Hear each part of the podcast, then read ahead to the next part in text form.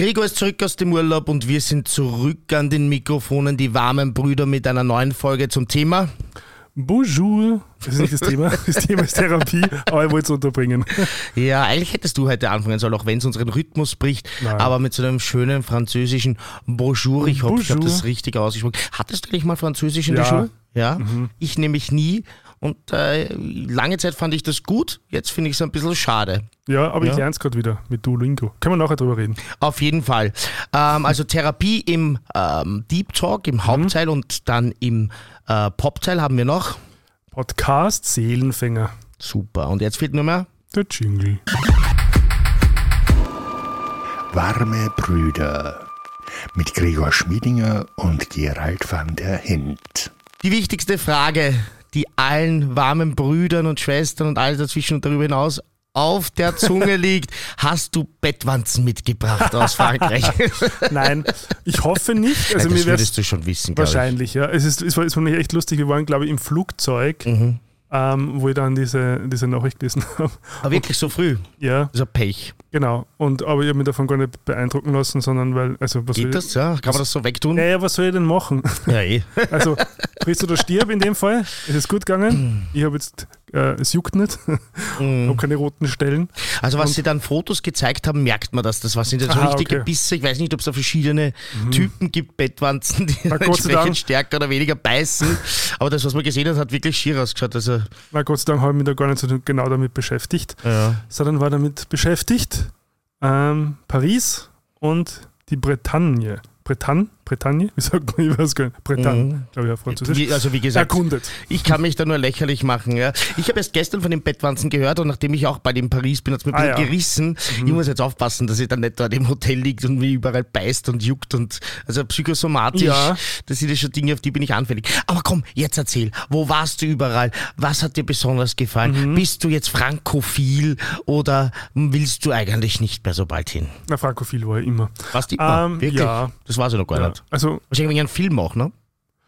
pff, also das wäre jetzt, glaube ich, nicht so der Grund. Nein, irgendwie, ich, ich, also ich habe Französisch in der Schule gehabt. Mhm. Ähm, ich war jetzt nicht der Beste, es ist auch nicht so wahnsinnig viel hängen geblieben. Ich vielleicht kurz Geschichte erzählen kann. Ähm, ich habe in der ersten Oberstufe, also erste Klasse Oberstufe, äh, Nachprüfung gehabt in, Englisch, äh, in Französisch, Wirklich? mhm, weil ich nämlich fast jede Stunde im Arztzimmer war, während Französisch war, weil ich Kopfschmerzen gehabt habe oder wie auch immer. Ah. Und dann sind wir dann immer zu vier, zu fünf da drin gesessen und dann irgendwann kommt dann aber die Schularbeit und dann denkt man sich, hm, okay, ähm, war halt nur kurzfristig Mhm. äh, sinnvoll. Ja, Und ich eine hab dann- kurzfristige Therapie, Eine kur äh, kurzfristige, äh, wie sagt man das so, ähm, äh, ja, halt, äh, Intervention. ja. Auf alle Fälle habe ich, dann, habe ich dann eine Nachprüfung gehabt in Französisch, die ich dann eh geschafft habe. Ähm, und ich habe tatsächlich sehr lange Albträume gehabt ähm, vom Französischunterricht. Mhm. dass ich, äh, und ich glaube, es ist, ich weiß gar nicht, wann der letzte her ist, aber es war schon äh, des Öfteren bis auch mindestens in meine 30er. Also und ich glaube, Mhm. dass es sogar in den letzten zwei, drei Jahren wahrscheinlich mein Traum dabei war, wo ich träume, dass er Französisch Schularbeit ist und ich das aber nicht kann. Das ist ein Wahnsinn, ich habe das mit Spanisch. Ja, Das ist ein Wahnsinn, wie einen das traumatisieren Mhm. kann. Da war, ich, da war ich selber schon mitten im Berufsleben, ich möchte auch sagen erfolgreich und so Mhm. weiter. Und dann habe ich meine Spanischlehrerin, bei der habe ich zweimal einen Nachzipf gehabt. Äh, für die Zuhörerinnen und Zuhörer aus der Mhm. Ach so. restlichen Dachregion, das ist, wenn man fünf hat, das, also sitzen bleibt, das heißt, das Jahr wiederholen Ja, müsste, genau. kann man eine Prüfung machen im Sommer. Ich denke, das wird überall auch so sein. Kann das nochmal aufholen, das nennt man bei uns einen Nachzipf. Mhm. Falls das irgendwo anders auch einen lustigen Namen habt, könnt ihr es uns gerne teilen. Genau. Und ich habe die dann getroffen mitten auf der Straße und die war urlieb zu mir auf einmal. Mhm. Und ich habe die als Monster in Erinnerung gehabt. Ja. ich weiß den Namen jetzt, ich sage ihn natürlich nicht. Und ich habe die dann getroffen im, im 22. Bezirk äh, in der Hölle, wo ich eben aufgewachsen bin. Und die war total lieb und ich habe fast nichts rausgebracht. Das war zu einer Zeit, da bin ich schon auf der Bühne gestanden. Wirklich? Ich, bin, ich hab, war sofort wieder in dieser Rolle. Das Ja, war sofort ja. dieser Trigger, dieser Anker. Mhm. Und ich war zurück im Klassenzimmer und war der kleine Gerald, der dieses Spanisch einfach nicht packt. Mhm. Ja. Ähm, habe aber viel bei ihr gelernt, nämlich wie man nicht Sprachen unterrichtet. Also schaut halt an der Stelle. Wir haben halt viel im Buch äh, konjugiert und Aha. so weiter. aha, okay. Und äh, ja, es war wenig Konversationsansatz und wenig kommunikativer Ansatz. Aber vielleicht bilde ich mir das auch nur ein und tue total unrecht, weil was Aber weiß da, schon aber da hat so sich schon, da hat sich schon einiges verändert, weil ich habe jetzt äh, ganz so motiviert, wie war Duolingo runtergeladen, kennst du das? Nein, aber So- du hast das letzte Mal schon erwähnt, dass das so toll ist. So, so, eine Sprachenlern-App. Lass mich raten, mit AI. Seit neuestens. naja, und das ist aber schon wirklich cool, weil, weil du, kannst dann, du kannst dann tatsächlich Konversationen führen, die auch Mhm, Sinn macht. richtig sind. So. Geil. Und dann je nachdem, also jetzt bei der Version, die ich habe, ist es noch nicht dabei, aber es ist zumindest angekündigt.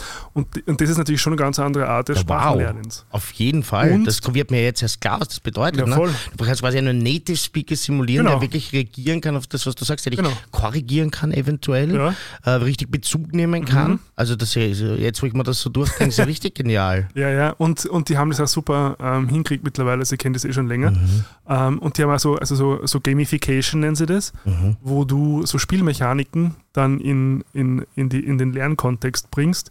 Also so wie Candy Crush, wo dann, dann, so dann wenn dann so, wenn, wenn, wenn du so eine besonders schwere Aufgabe löst, dann vibriert das Handy, was dann wieder so Ah. Dopamin ausschüttet und so und dann urmotiviert. Also ich, ich, ich kann mir da echt reinsteigen, ich dann so gleich mal so eine Viertelstunde da drin hänge. Also hat für dich funktioniert und Ja, ja, funktioniert genau. auch noch, okay? Na, interessant. Ich habe so einen Wunsch, schon Spanisch zu lernen, so ja, lang. schau das mal an. Äh, nee, Entschuldigung, Spanisch sage ich. Schwedisch, Ach aus so. irgendeinem Grund, was voll, vollkommen, ja absurd, Schwedisch zu lernen. Ja, also, wenn man jetzt nicht vorhat, viel Zeit in Schweden zu verbringen, das ist ja eine Sprache, die dir Aha. im Verhältnis einfach sehr wenig Ja. bringt. Ja. Ich werde nachher kurz auch was zu Sprachen sagen und ihrer Verbreitung, weil ich habe dieses 100 People in the Ah ja, World Buch okay. mitgebracht, Mhm. aber dazu später. Ähm, aber, aber vielleicht gehe ich jetzt mal irgendeine, irgendeine Sprache an. Ich kann mir ja noch was so Ärgeres aussuchen, noch was Exotischeres. Ja, aber schau mal, die, da gibt es also verschiedene Sprachen bei Duolingo. Und das ist echt, also Wenn mein Schatz jetzt der wird schon schreien, so Russisch, nein, Russisch. mein Vater hat mal Russisch gelernt. Das ist sicher eine sehr, sehr schwere Sprache. Aber wir sind vom Thema abgekommen. Genau. Dein Urlaub, Disneyland Yes. habe ich gesehen. Sag Ja. mal was dazu. Also prinzipiell war es so, also erstens war es mein erster richtiger Urlaub seit vier Jahren. Also Mhm. der, der letzte Urlaub war vor Corona 2019. Sonst waren es immer nur so, so drei Tage, vier Tage oder so irgendwo Radlfahren in Österreich. Mhm. Auch schön, mache ich auch gern, aber ist ja trotzdem nicht aber sowas, zwei Wochen weg sind wenn du anderes. zwei ne? Wochen in einer komplett anderen Umgebung bist, ähm, die schon auch, also irgendwie bekannt ist, also weil es ja trotzdem europäisch ist, aber trotzdem so, so viel anders, dass du dann einfach aus diesem Alltagsmuster dann auch irgendwie aussteigst. Mhm. Genau. Und ähm, wir haben uns entschieden, also eben eine Woche Paris zu machen und dann eine Woche aufs Land, in Mhm. die Bretagne. Ich sage jetzt einfach Bretagne. Ob es stimmt, aber ich sage es einfach. ähm, Aber mehr warst du auch, oder? Ja, genau, das war, das die, das war das die Côte d'Azur? nein, das ist nein, Bretagne. Das ist Okay. ja quasi am, Ich bin am Atlantik. Ich bin auch geografisch, was Frankreich betrifft, Das ist ganz schlecht. Im ja. Westen. Ja. Westen von Paris ist die Bretagne sozusagen Mhm. und das äh, Atlantikküste. Okay, verstehe. Und das ist da zum Beispiel auch äh, neben der Normandie, also da, wo, Mhm. der, Ah, okay. wo der D-Day war. Und so. Ähm, und da gibt es ja diese, diese Klippen und diese Küsten und also ich, also so, sowas, sowas, was liebe ich ja. Also, und dann so wirklich so alte Burgen, die dann auf so Felsen draußen stehen im Wasser. Und also da, das, das könnte man den ganzen Tag anschauen. ich krieg Gänsehaut, wenn du das sagst. Wirklich. Also ich, äh, würde ich so gern hin jetzt sofort. Ja, Nein, kann ich, kann ich sehr empfehlen. Aber also genau, wir waren zu Paris und haben also, also die Klassiker gemacht, dass der so Louvre, Mhm. Eiffelturm, so eine Zen-Boot-Rundfahrt und ähm, natürlich haben wir uns auch die Mona Lisa angeschaut im Louvre. Ja? Das ist irre. Also was da an Menschenmassen sind, überhaupt Mhm. in Paris. Also das ist, ich glaube, ich war selten in einer Stadt, wo so viele Leute unterwegs sind. Wir haben dann auch so eine Radeltour gemacht mit so einem, mit so einem Native, der uns Mhm. dann so zu so geheimen oder, oder quasi nicht so bekannten Plätzen gebracht hat von Paris, die halt vor allem die Einheimischen so sehr gern mögen.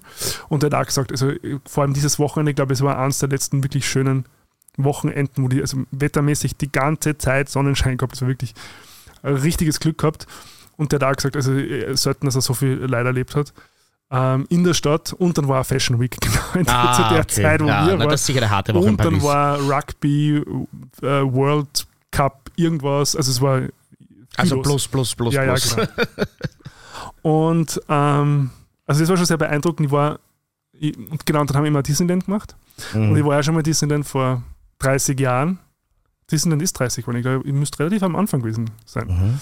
Ähm, und das war natürlich ähm, ein bisschen zwiegespalten. Einer, Mhm. Einerseits natürlich äh, ein bisschen nostalgisch, weil ich eben schon mal dort war und dann so gewisse Sachen natürlich, also Erinnerungen wachgerufen haben. Und andererseits, wenn du es natürlich halt im Erwachsenenalter siehst, merkst du einfach, das ist, es ist halt einfach nur so ein Kommerz, Ja, sicher. Fabrik eigentlich wirklich, weil Mhm. du wirst da ja, also äh, auch da wieder, was Menschenmassen sind, also ich glaube, ich habe jetzt habe ich, mir jetzt heute nicht aufgeschrieben, aber ich habe dann, hab dann nachgelesen, wie, wie viele Millionen pro Jahr da quasi durchgekarrt werden durch diesen Park. Mhm. Und was aber schon mega beeindruckend ist, wie die diese, also diese Menschenströme äh, Ströme quasi äh, lenken. Ja, organisiert ist das sicher top. Ja. Na, das, ist, das ist richtig spannend gewesen. Also das war eigentlich fast das Spannendste ein bisschen, Mhm. ähm, wie die dann ähm, ist quasi die Vorgeschäfte und so, dann, dann regulieren, dass die Leute, also das ist, ist auf Effizienz getrimmt. So, Mhm. Also natürlich, dass du halt so wenig Wartezeit wie möglich hast. Äh, bei manchen musst du wirklich bis zu einer Stunde warten. Mhm. Ähm, und das war aber Off-Season. also wenn du dann im Sommer bist, ähm, schaut das wahrscheinlich auch nochmal anders aus. Aber das war ähm, also schon irgendwie so sehr beeindruckend, weil äh, wahrscheinlich 50.000 Leute oder 70.000 Leute in diesem Park, die dann noch aber alle am Schluss, also wir waren dann über zwölf Stunden dort, das war ein bisschen übersättigt dann irgendwann. Okay, das glaube Also ich. Ja. irgendwann noch Irgendwann reicht's, ne? Irgendwann nach zwölf Stunden und dann ist wieder schön und Speed und dann ist wieder das und so und denkst, okay, gut, jetzt langsam alles kapiert. Mhm. Aber wir wollten dann, also da haben wir am Schluss dann so Feuerwerk und dann gibt es so Drohnenshow. So Ist das 30 jeden Jahre Tag? Jeden Tag. Wahnsinn. Ja, ja. Und dann dreimal am Tag eine Parade und so. Ähm, es ist schon irgendwie weird, weil es einfach so, es ist so inszeniert. Also es, es ist halt schon irre, wenn man so drüber nachdenkt. ne? Also das Ja. läuft jeden Tag. Ja. Also ich nehme nicht an das ganze Jahr, das ist halt, Im Winter wahrscheinlich. weil- genau, da gibt es sicher so eine Zeit, wo es ja. zu ist, aber trotzdem, das ist einfach so eine Produktion auch. Wie viele, viele- Menschen da im Hintergrund arbeiten, wie das organisiert. Also wenn man sich das durchdenkt, ja sehr beeindruckend. Ja, also da arbeiten, glaube ich, schon, also wahrscheinlich 10.000 Leute oder so, keine Ahnung, was da angestellt sind. Wahnsinn. Und dann hast du, okay, und, aber es ist schon darauf ausgerichtet, dass viele Sachen Indoor sind. Also alle Achterbahnen sind Indoor, bis auf Mhm. eine, diese Mountain Splash Dings oder so, wie die heißt. Mhm. Nicht Space Mountain oder ist das was Nein, das anderes? ist was anderes. Mhm. Ähm, und das, muss ich aber sagen, hat mich echt nicht so überzeugt.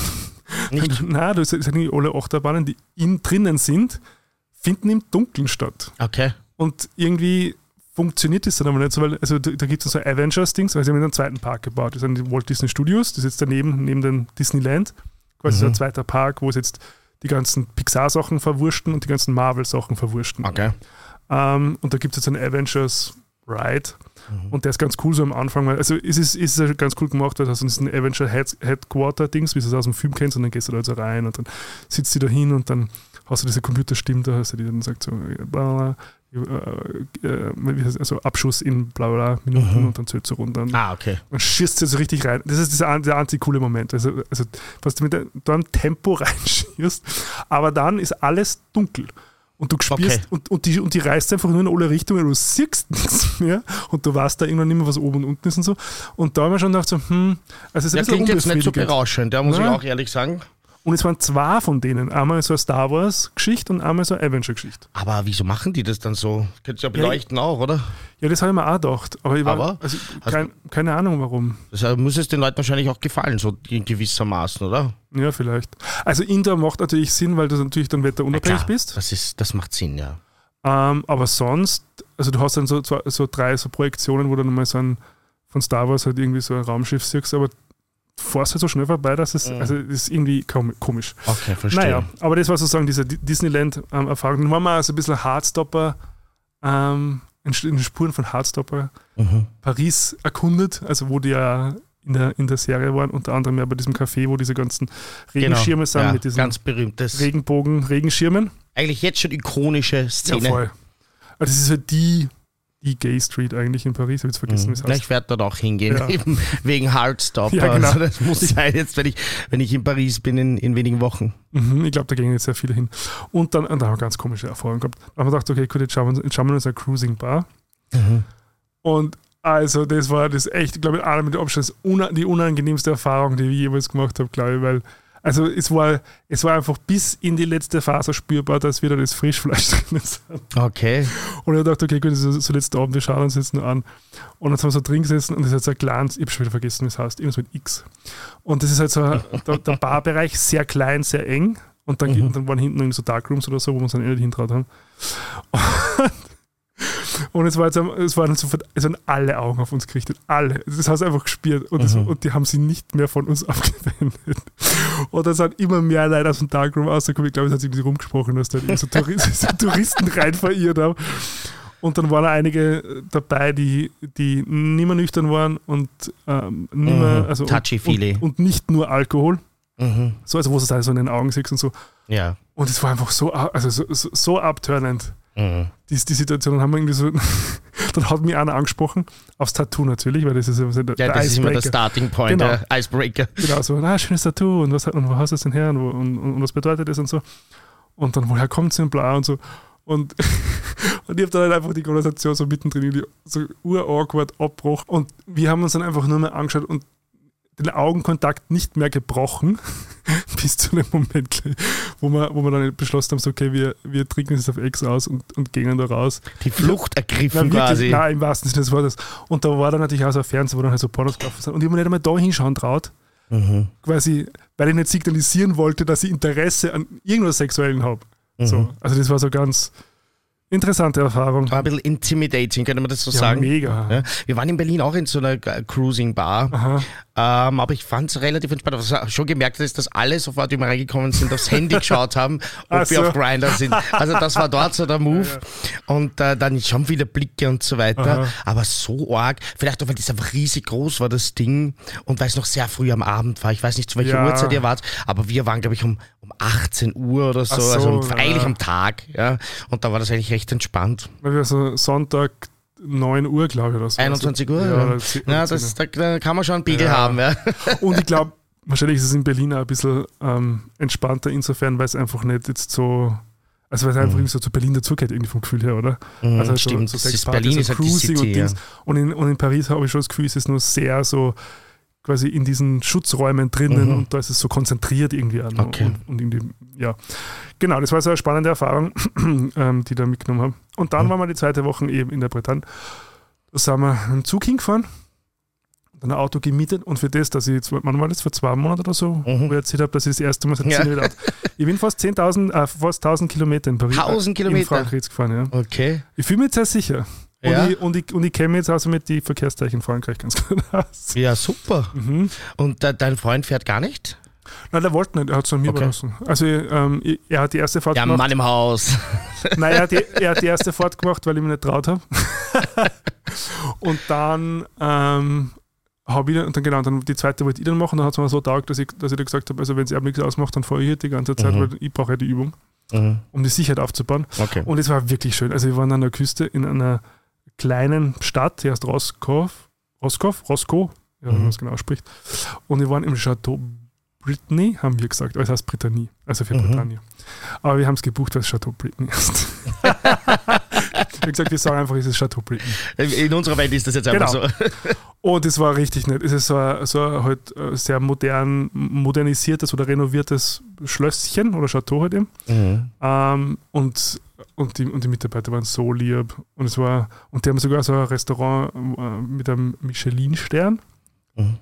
dieses Jahr gekriegt. Also wie ich sage Michelin, aber Genau. Ich weiß nicht, Ja. wie, man, wie man sagt. ich hätte geglaubt, das ist auch aus Frankreich, aber gut. Und wir haben, und wir haben äh, einmal dort gegessen und dann haben wir gesagt, okay, gut, einmal, einmal leisten uns das. Das war, das war richtig gut. Ich meine, du bist da ja eher der, Ja, ich der bin total- also- dafür. Vor allem Michelin-Sterne bedeuten ja wirklich was. Ja. Also das ist jetzt ein bisschen kritisch und ich übertreibe ein bisschen, aber bei uns diese Hauben, wir haben ja schon teilweise, sag ich jetzt mal, mit der Gießkanne vergeben wäre übertrieben, aber sind halt natürlich nicht auf dem Level wie ein Michelin-Stern. Und äh, da kann man schon relativ gut davon ausgehen, dass sich die wirklich Mühe geben, weil sie den Stern behalten wollen. Und zwei Sterne, drei Sterne ist sowieso dann halt irgendwie ein, ein, ein Kulturerlebnis wie in die Oper gehen. Aber ja, ich liebe das total und freut mich, wenn es dir auch gefallen hat, weil Ja, das war ja wirklich ein Erlebnis, das ist ja, ja jeder Biss ein Erlebnis. Richtig, ja, die ganzen Facetten im Mund, wie Ja, das ja. explodiert. Also, ah, hör auf. Ich war schon so lange nicht mehr auf hohem Niveau essen, es fehlt Mhm. mir sehr. Äh, ja, kriege ich gleich Guster. Genau, die zweite Woche war dann ein bisschen entspannter, ein bisschen Wellness und ein bisschen Radl fahren in der Gegend, haben so, E-Mountainbikes ausgeborgt und so mal so ganzen Tag rumgefahren. Und einen Ausflug gemacht zum Mont Saint-Michel und das kann ich sehr empfehlen. Kennst du dieses, dieses Nein. Kloster, was auf so einem Felsen, also Riesenfelsen errichtet worden ist, Mhm. das dann quasi, wenn die Flut kommt, die, im Wasser ist. Mhm. Und es ist dann so die, die, ähm, die äh, wie heißt das, Abbey auf Deutsch, die, ähm, ein, ein ähm, Kloster, Mhm. so ganz oben und dann ist so rundherum so, sind so, so kleine Häuschen rundherum gebaut, so wie so, wie so ein kleines Dorf eigentlich. Und das ist alles auf einem Riesenfelsen oben. Das ist eh sehr bekannt. Ich Und das glaube, ich habe das mal in einem Film gesehen. Ja, Ja, Jetzt, wo du bestimmt. das sagst, das Ring a Bell. Und das ist, also es ist ir- irrsinnig beeindruckend. Das haben, Mhm. also das haben wir fast am meisten gedacht. Kann ich sehr empfehlen. Mal- Also ich falls du krieg mal wirklich fast, also was heißt fast, ich krieg richtig Gänsehaut, wenn du drüber redest und äh, ich, ich merke schon, wie mir Urlaub fehlt, dabei kann ich mich echt nicht beschweren. Ich bin ja eh so viel unterwegs und jetzt bin ich eben auch in Paris bald, ich wollte es noch erwähnen, äh, Mhm. falls äh, jemand Bock hat, das war ein bisschen Paris, ich, ich, ich spülert. ich spiele am Wochenende, ich weiß jetzt nicht, ob Samstag oder Freitag, aber ich glaube am Samstag. Aber dem Wochenende 3. bis 5. am November, das ist das erste Novemberwochenende bei der Party von Ben Manson. Der ist auch ganz bekannt in Wien, den haben ja viele Leute sehr gern und der kommt eh viel zu selten und der hat mich gebucht und eingeladen auf seiner Party Technosterone zu spielen, irgendwie mit einem ganz Orgen XL Playground und so weiter. Also wer, wer da ein bisschen Bock hat, kann sich ja Paris an dem Wochenende anschauen, falls es noch Flüge gibt, die leistbar sind oder falls man auch mit Nachtzug kommen will, natürlich klimafreundlich. Ähm, ja, aber ich, ich, ich muss auch jetzt immer auf Instagram wegtun, wenn wenn so die, die Reisen kommen und so weiter, weil irgendwie, auch wenn ich eh viel unterwegs bin und wirklich in den letzten Jahren viel Urlaub gemacht habe, ja, im Thailand, der Urlaub meines Lebens eigentlich in, also im, im vorletzten Winter, ähm, nein, im letzten Winter, oh, das war diesen Winter. Ja. Man verliert, Ja. also, so weit ist das schon weg für mich irgendwie. Ja. Und diesen Sommer war ja toll, Zakynthos, ähm, auch, die, auch Kroatien war toll. Ich habe ja hier berichtet über alles und trotzdem irgendwie bin ich jetzt schon wieder so schnell so weit. Also man merkt halt auch, dass man älter wird. Ja. Früher war ich da viel belastbarer und so, komm, jetzt gehen wir es wieder an und dann kann ich mir Ja, einen. Urlaub leisten. Ähm, ich habe mir was Schönes ja gebucht. Ich glaube, ich habe es eh erzählt äh, über Weihnachten bin ich hier wieder weg. Ähm, ich werde dann berichten natürlich, aber irgendwie wünsche ich mir schon die ganze Zeit, dass das schneller kommt und dass, dass, dass das passiert. Und, aber ja, wie gesagt, ich äh, will ja schon meine Energie wiederfinden und meinen Groove wiederfinden, ähm, weil es geht halt nur so, ja, wenn man nicht reich geboren ist. Ja. Ich, ich habe halt auch Leute natürlich auf Instagram, die offenbar halt irgendeinen finanziellen Background haben, den ich nicht habe und die natürlich dann von, von Urlaub zu Urlaub zu Urlaub dazwischen tut man ein bisschen so tun, als ob man mit der eigenen Firma was arbeitet. Ja. und in Wirklichkeit äh, ist es eh nicht, äh, kommt das Geld halt eh irgendwo anders her äh, oder hat irgendwann mal gut investiert, unter Anführungsstrichen. Ja. Also einfach verlasst das Vermögen für sich arbeiten und die sind halt ständig unterwegs. Und ich muss das wegklicken. Ja, weil dann, wenn, wenn du halt gerade so drinnen steckst in der Arbeit und dann zu dir denkst, der geht irgendwie so wenig weiter und zack, jetzt muss ich zum nächsten Termin und ich muss zu dem Termin. Ich kann, ja, ich kann, also ich muss dorthin. Davon hängt auch ein bisschen mein Leben ab, aber vielleicht ist das eh die Einstellung, die man nicht haben sollte. Wie du gesagt hast, vorher ein bisschen loslassen, äh, weil vielleicht ist das alles gar nicht so tragisch, wie ich das sehe teilweise. Ja, Ja, es bei- aber ich freue mich mir total, dass du es so schön gehabt hast. Bei mir wirklich. ist auch jetzt ein bisschen die Urlaubslust wieder geweckt, weil ich war jetzt so, so es war also glaubst du, machst das jetzt viel öfter? Also das heißt öfter, aber, aber ich habe schon gemerkt, so hey, das tut ganz gut und ich habe normalerweise, also das Heim, also Heimweh klingt nicht so tragisch. Also ich habe mich schon immer sehr gefreut, wenn ich wieder heimgekommen bin. Mhm. Und ich habe mich jetzt schon auch jetzt auch gefreut, wieder zu Hause zu sein, aber es war nicht so, so das Bedürfnis. Okay. Weil das hast du ja mal gesagt auf Ja, ja, Sendung, genau. dass du die letzten Tage schon immer hast, so jetzt will ich eigentlich wieder nach Hause. Ja, ja. Und das war jetzt gar nicht so intensiv zumindest. Genau. So. Okay. Und es war vielleicht weil wir sozusagen zu zweit unterwegs waren. Mhm. Ähm, und es war das erste Mal, dass wir, glaube ich, zwei Wochen am Stück einfach fast 24 Stunden miteinander Okay. verbracht haben. Und das war auch gut. Ja, Hat sich also gut angefühlt. Irrsinnig, also ihr meine ich doch, dass es vielleicht mehr, ähm, dass, dass man sich irgendwann mal so ein bisschen auf die Nerven Mhm. geht und so. Das war eigentlich kaum. Aber verlobt seid noch nicht. was ja, Vielleicht ist ja noch was passiert, was ja, ich nicht nein, weiß. nein, das hat der Freund auch schon gesagt. So, also wenn sich jetzt im Disneyland nur verlobt, dann.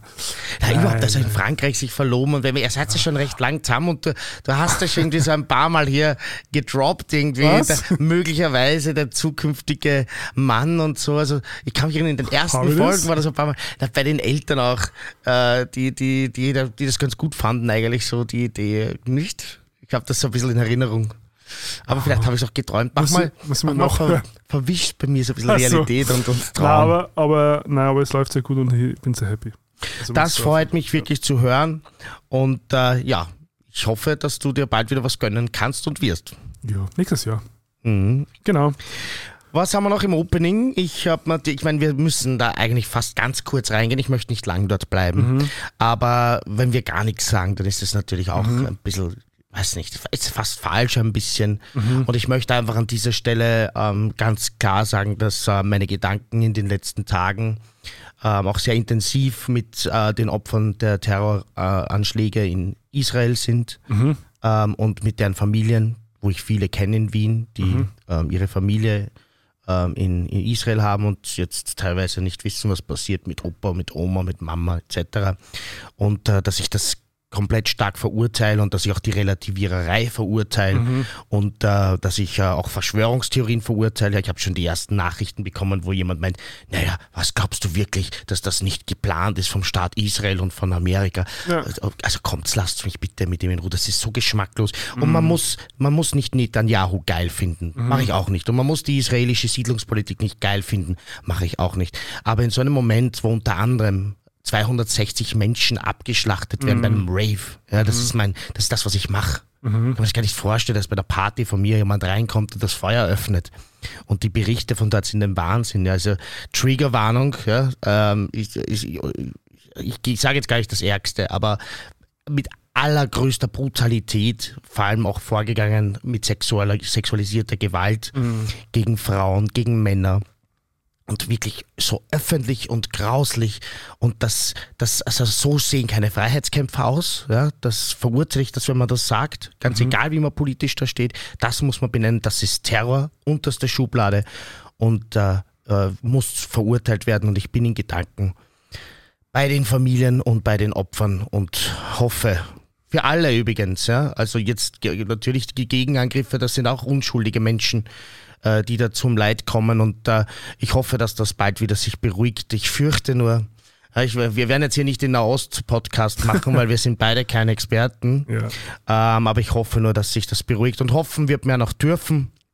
Und ja, die Stimmung ist jetzt kurz natürlich ein bisschen unten, ähm, aber das, ich habe mir gedacht, das muss man schon zumindest sagen. Ja, auf alle Fälle.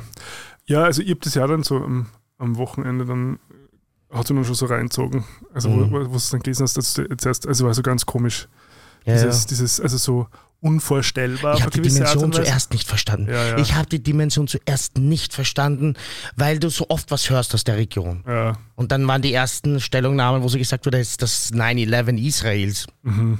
Dann habe ich erst verstanden. Und dann versuchst du diese Zahlen zu verstehen. Ja. 260 Menschen abgeschlachtet Mhm. bei einem Brief. Versuch dir diese Zahl vorzustellen. Und da sind noch gar nicht die dabei, die entführt worden sind und jetzt Mhm. als menschliche äh, Schilder sozusagen verwendet werden und wo Mhm. gedroht wird, wir, wir töten jeden einzelnen, wir töten immer einen für jeden Angriff, für jeden Gegenangriff.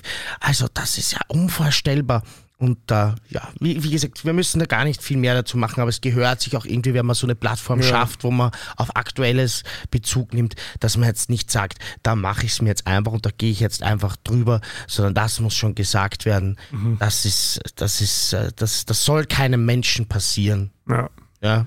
Also überall, überhaupt gibt es sehr viele Dinge, die momentan ein bisschen beunruhigend sind. Also Mhm. ich, ich mache da schon ein bisschen Gedanken in letzter Zeit. Ähm, also vor allem, äh, wir haben es eh gehabt zum Thema Populismus, also dass, dass, dass der rechte Rand ähm, immer ähm, Ja, Wahlen in Deutschland, wird. Katastrophe. ja, und Mhm. also auch bei uns ja die, die, die Sonntagsfrage ja. sehr deutlich ähm, die FPÖ mit 30 Prozent liegt und dann Mhm. äh, in Amerika sieht dann also ganz weird, also, also von der anderen Ecke, also weil es vielleicht da jetzt zu diesem Konflikt dazugehört, dass jetzt auf, auf X, vormals Twitter, Mhm. ja eine, gerade eine, eine Flut an Desinformationen ausgestreut wird, Mhm. die aber erst möglich gemacht wurde, weil Musk die so demontiert hat, diese Plattform. Mhm. Also diese, diese, diese Mechanismen ausgehebelt hat, die eben verhindern für Hassrede, Mhm. die der wieder ähm, rechts und rechts, rechtspopulistische und rechtsradikale ähm, Personen, die schon gesperrt wurden, wieder zurückholt, unter anderem ähm, Präsident Mhm. Trump. Und da habe ich da am, am Wochenende so einen Artikel gelesen, dass da irgendwie so Ultrarechte ähm, anscheinend diese Idee gehabt haben, dass, dass Musk Twitter kaufen soll und es quasi zu einer Free Speech Plattform umbauen soll. Mhm. Und da gibt es einen, da, da gibt's einen Blogposter, der so detailliert schon niederschreibt, also fast schon ein bisschen wie bei Projekt Ballhausplatz, wie wir es gehabt haben. Okay. Also wo du einfach merkst, ähm, der rechte Rand und auch der ultrarechte Rand, also die sind, die wirken sehr kampfbereit. Die sind formiert, ja, die sind Ja. formiert und sie haben Waffen und sie haben, sie haben alles, sie haben Geld, sie haben Also so- Investorinnen und Investoren und äh, ganz, ganz, ganz, ganz schier. Und also Elon Musk muss ich jetzt auch mal sagen, weil es ja noch immer Leute gibt, die den für den Tech-Guru und für den Genie halten, ist eine richtige Bullshit. Arschgeige. Eine richtige Arschgeige. Weil ein der Blender spielt mit ist- unserer, der ist ein Blender und er spielt mit unserer Demokratie so ein, so, so ein richtiges, so wie so ein Riesenbaby, das nur, nur tölpelig Mhm. Na, und nur Trump halt lächerlich ist. Und das, Trump, genau. und das, weil, weil er wieder schon von manchen der junge so, Trump. ist ja, äh, er wieder schon von manchen als so, also quasi so ähm, äh, visionär und, und, Ach, und, und Genie gefeiert. Das Lustige ist ja, hast du gewusst, dass, dass ähm, Musk Tesla gar nicht gegründet hat. Hm, Das waren, zwar, das ja. waren zwar andere Typen, Mhm. die Tesla gegründet haben und, und den ersten Tesla entwickelt haben. Der Musk hat sie dann eingekauft. Mhm. Da gibt es auf YouTube ein spannendes Video und hat die dann auf, auf, auf schiere Art und Weise dann raus, rauskriegt aus der Firma Mhm. und hat so verkauft, als wäre es sein Ding. Und das macht er ständig. Mhm. Er kauft sie irgendwo ein und, und tut so, als wäre es seine Geschichte. Und, und, und da gibt es also Manager und so, die dann drüber sprechen, genauso wie es beim Trump damals war, Mhm. wo man sich überlegt, wie kann man ihn dazu bringen, dass er diese depperte Idee jetzt Mhm. lässt und andere Leute im Hintergrund sozusagen halt wirklich das Management betreiben oder Pro äh, Produktentwicklung oder wie auch immer. Und bei Twitter sieht man es einfach so deutlich, da gibt es diese, diese Manager-Ebene nicht, die, die, die dazwischen steht, zwischen Mhm. ihm und, und der CEO. Und das, also das, das Ding fordert gerade an die Wand wie sonst was. Ein Tölpel. Ja, das ist mein, mein Lieblingswort für solche Menschen. Und wie- wirklich ein paar Parallelen zu Trump. Er, Ja. Es kommt ja auch dauernd in so äh, Populärmedien vor, so Fer- Fernsehserien Ja, etc. ja. Ich schalte ja bei der Big Bang Folge immer Aha. weiter. Ich schaue ja Big Bang zum Einschlafen, Kommt wie vor, jeder was? hört. Ja. Der kommt bei einer Folge vor, noch dazu so als Wohltäter, äh, wo er bei in so einer äh, Küche äh, wo man, wo eben für obdachlose Menschen gekocht wird, zu Thanksgiving kocht und er lernt ihn Howard kennen und er war ja zu dieser Zeit schon im All und dann äh, stehen sie da gemeinsam, da muss ich immer, wenn ich da gerade am Einschlafen bin, da wache ich nochmal auf und drück weiter, weil also das halte ich gar nicht aus. Ja, deshalb geh mal weg, komm, geh Ja. mal weg von dem äh, Unmensch für mich, halte ich gar nicht mehr aus. Eine kurze Sache, ein Recap, weil ich es in der, in der letzten Folge erwähnt habe, dass in Hollywood der Streik war. Der Streik ist zu Ende. Ah, Ähm, haben sich geeinigt. hast du vielleicht auch schon mitbekommen, weil jetzt die ganzen, Late-Night-Shows und so wieder beginnen, wie John Oliver oder so, ich weiß nicht, ob du das schaust. Mm, Aber die nicht waren, regelmäßig. Die waren, ja, die waren ja alle pausiert deswegen, Mhm. weil ja quasi die Autoren gestreikt haben. Und ähm, genau, und es ist tatsächlich ähm, ein, ein, ein KI-Streik, also ein KI-Thema, Hauptthema geworden. Mhm. Also was sozusagen die Hau- Hauptpunkte waren. Und es ist jetzt so verhandelt, dass KI nicht eingesetzt werden darf zur Erstellung von Drehbüchern. Also beim Drehbuch weiß es bestimmt, also wie es bei Mhm. anderen Bereichen ist, weiß es nicht. Ähm, also quasi es dürfen keine, also wenn, wenn die Gewerkschaft mit involviert ist, dürfen keine Drehbücher verwendet werden, die von KI generiert wurden. Es dürfen aber jedoch Autoren KI verwenden, wenn die es wollen. Okay. Aber geschrieben muss es immer von einem Menschen sein. Äh, und quasi, es kann jetzt kein Produzent an der KI sagen, hey, schreib mal das Drehbuch und dann setzt man das um mit ähm, Schauspielern, die Teil der Gewerkschaft sind, was natürlich alle großen Bekan oder und, und Bekannten und erfolgreichen sind. Na schau, die Drehbuchautorinnen und Autoren machen es vor, dass man Mhm. vernünftige gesetzliche Regelungen treffen kann, Genau. die sich auf AI beziehen und ich bin gespannt, wann der Rest der Menschheit nachzieht. das ist ja Wahnsinn, oder? Also das- sagen ja schon diese ganzen wirklichen Visionäre, die Menschen, die wirklich Ahnung haben, nicht so wie Elon Musk, der ein Kasperl Ja, ist, der halt in den Geldtopf gefallen ist, sondern die, die wirklich Ahnung haben, sagen ja, wir müssen da jetzt einen Step Back nehmen, wir müssen da jetzt pausieren mal und die Gesetze und die Rahmenbedingungen schaffen und dann sollte man weiter da tun mit der AI. Aber so geht das ein bisschen schnell. Ja. Ja. Ja, dann, dann mache ich auch mal ein bisschen was äh, zur Recap. Ähm, äh, ich habe sehr viele Rückmeldungen bekommen zur glühenden Frage bezüglich Polybeziehungen. Sollte man unbedingt eine eigene Folge machen. Sehr oft äh, waren da so Fragen wie, ähm, wie, wie geht man sowas überhaupt an? Wie bringt man sowas ins, ins Gespräch? Auch wo findet man möglicherweise einen Partner oder eine Partnerin oder irgendwas dazwischen drüber hinaus für sowas? Wie schafft man Gleichberechtigung in so einer Beziehung? Ist das überhaupt möglich? Und äh, ich glaube, wir sollten da echt mal versuchen, ähm, entsprechend Leute zu finden und eine coole Sendung darüber zu machen. Ich glaube, die wären ein Hit. Das beschäftigt viele Menschen. Ja, Ja, also da habe ich einiges bekommen. Ähm, auch habe ich bekommen über die Gillian Anderson, die wir sträflicherweise nicht ähm, erwähnt haben, bei Sex Education. Mhm. Ähm, die spielt nämlich die Mutter von Ah, ja. Otis, Mhm. Also die Sextherapeutin. Erwähnt haben wir es schon, Und, aber, ähm, nicht, namentlich. Nicht namentlich Ja. und das ärgert mich so, weil Gillian Anderson ist Teil meiner Jugend Aha, okay. äh, in X-Factor, also Ah, ja, Akte okay. X haben wir in, in der Donaustadt gesagt. und die hat mich ja wirklich begleitet und ich habe sie einfach nicht als, als, als, als äh, Gillian Anderson erkannt, Mhm. äh, spricht auch für sie und jetzt sehe ich sie auf einmal überall und merke erst, wie hart die arbeitet. Mhm. Die war ja auch da beim, beim Song Contest, glaube ich, auf der Bühne und ich habe sie Echt? nicht erkannt, ich glaube schon. Und jetzt da in einem anderen Film, in Netflix Burner gerade, UFO, äh, UFO, Aha. äh, ist gerade ein neuer Film auf Netflix, äh, wo sie auch als äh, Professorin vorkommt, spielt ganz anders. Also die, die kann diese Rollen so vereinnahmen, finde ich. Die schafft das wirklich, dass ich dann, äh, ich schaue gerade Sex Education, drei Tage später schaue ich UFO und mir fällt gar nicht auf, dass das dieselbe Schauspielerin ist, weil die das komplett anders verkörpert. Jetzt irgendwie, also die, die geht so rein in die Person und das finde ich sehr, sehr wunderbar. Es gibt ja auch Schauspielerinnen und Schauspieler, die spielen sich eigentlich immer selber. Ähm, vielleicht ein bisschen bösartig ist das zu sagen, aber, aber Ja, die, die, die ist so schon, viel, ja. vielseitig ja. und äh, das, das fand ich ganz wundervoll. Aber worum geht es bei UFO? Um UFOs. Habe ich mir fast gedacht, aber da gibt es ja schon sehr viel. Also was ist sozusagen das Neue daran? Äh, es geht halt um UFO-Sichtungen und das ist äh, so ein bisschen ein, ein, ein Take, äh, wie, wie hat mich so ein bisschen erinnert an der talentierte Mr. Ripley oder Ah. auch Good Will Hunting, so Mathematik, Wirklich? wo Aha, so okay. ein wirklich talentierter Schüler, Mathematiker, der versucht eben mit mathematischen Formeln diese Sightings äh, zu hinterfragen. Ich muss zugeben, dass ich nach einer Stunde eingeschlafen bin, weil mein Blutzucker halt irgendwas so niedrig ist am Abend, wenn ich viel trainiert habe. Und dann kippe ich halt beim Fernsehen so gern weg, auch im Kino, äh, auch Mhm. bei großartigen Filmen. Das heißt nicht, dass der schlecht war, ich habe ihn recht gut gefunden. Aber ist er Und Film deshalb- oder Serie? Ist ein Film. Ah ja, Das ist ein okay. Film. Er scha- hat eigentlich wirklich begeistert gewesen, aber ich, mal, nachdem mein Schatzi weitergeschaut hat, nachdem ich eingeschlafen bin, da weißt du, dann hast du ja fast nicht die Möglichkeit, das nachzuschauen. Ja, ja. mache ich das jetzt? Ja? Beim Trainieren könnte ich es irgendwie nebenbei schauen und so weiter, aber da will man dann vielleicht auch eher Musik, könnte ein bisschen anpushen. Weil der Film hat einen sehr langsamen Pace. Ja, also der, der groovt so dahin. Ja, ich habe das erste Mal, wie ich ihn eingeschaltet habe, habe ich gedacht, boah, für heute ist mir das sogar zu langsam. Ja, der fängt so wirklich langsam an. Aber dann eben, mit dieser, ich mag das gerne, also diese, diese mathematische Approach und dieses Ja, ja. also Pseudokomplex einer, also einer Mathematikerin, ein Mathematiker oder irgendwas dazwischen darüber hinaus, den dreht wahrscheinlich den, den Magen um. Okay, Bullshit, der Kindergarten. Aber für mich, weißt du, das ist dann so, wow. Oh, hast, du, hast du Arrival gesehen? Mm, ich bin mir gar nicht sicher. Ich, ich habe war's.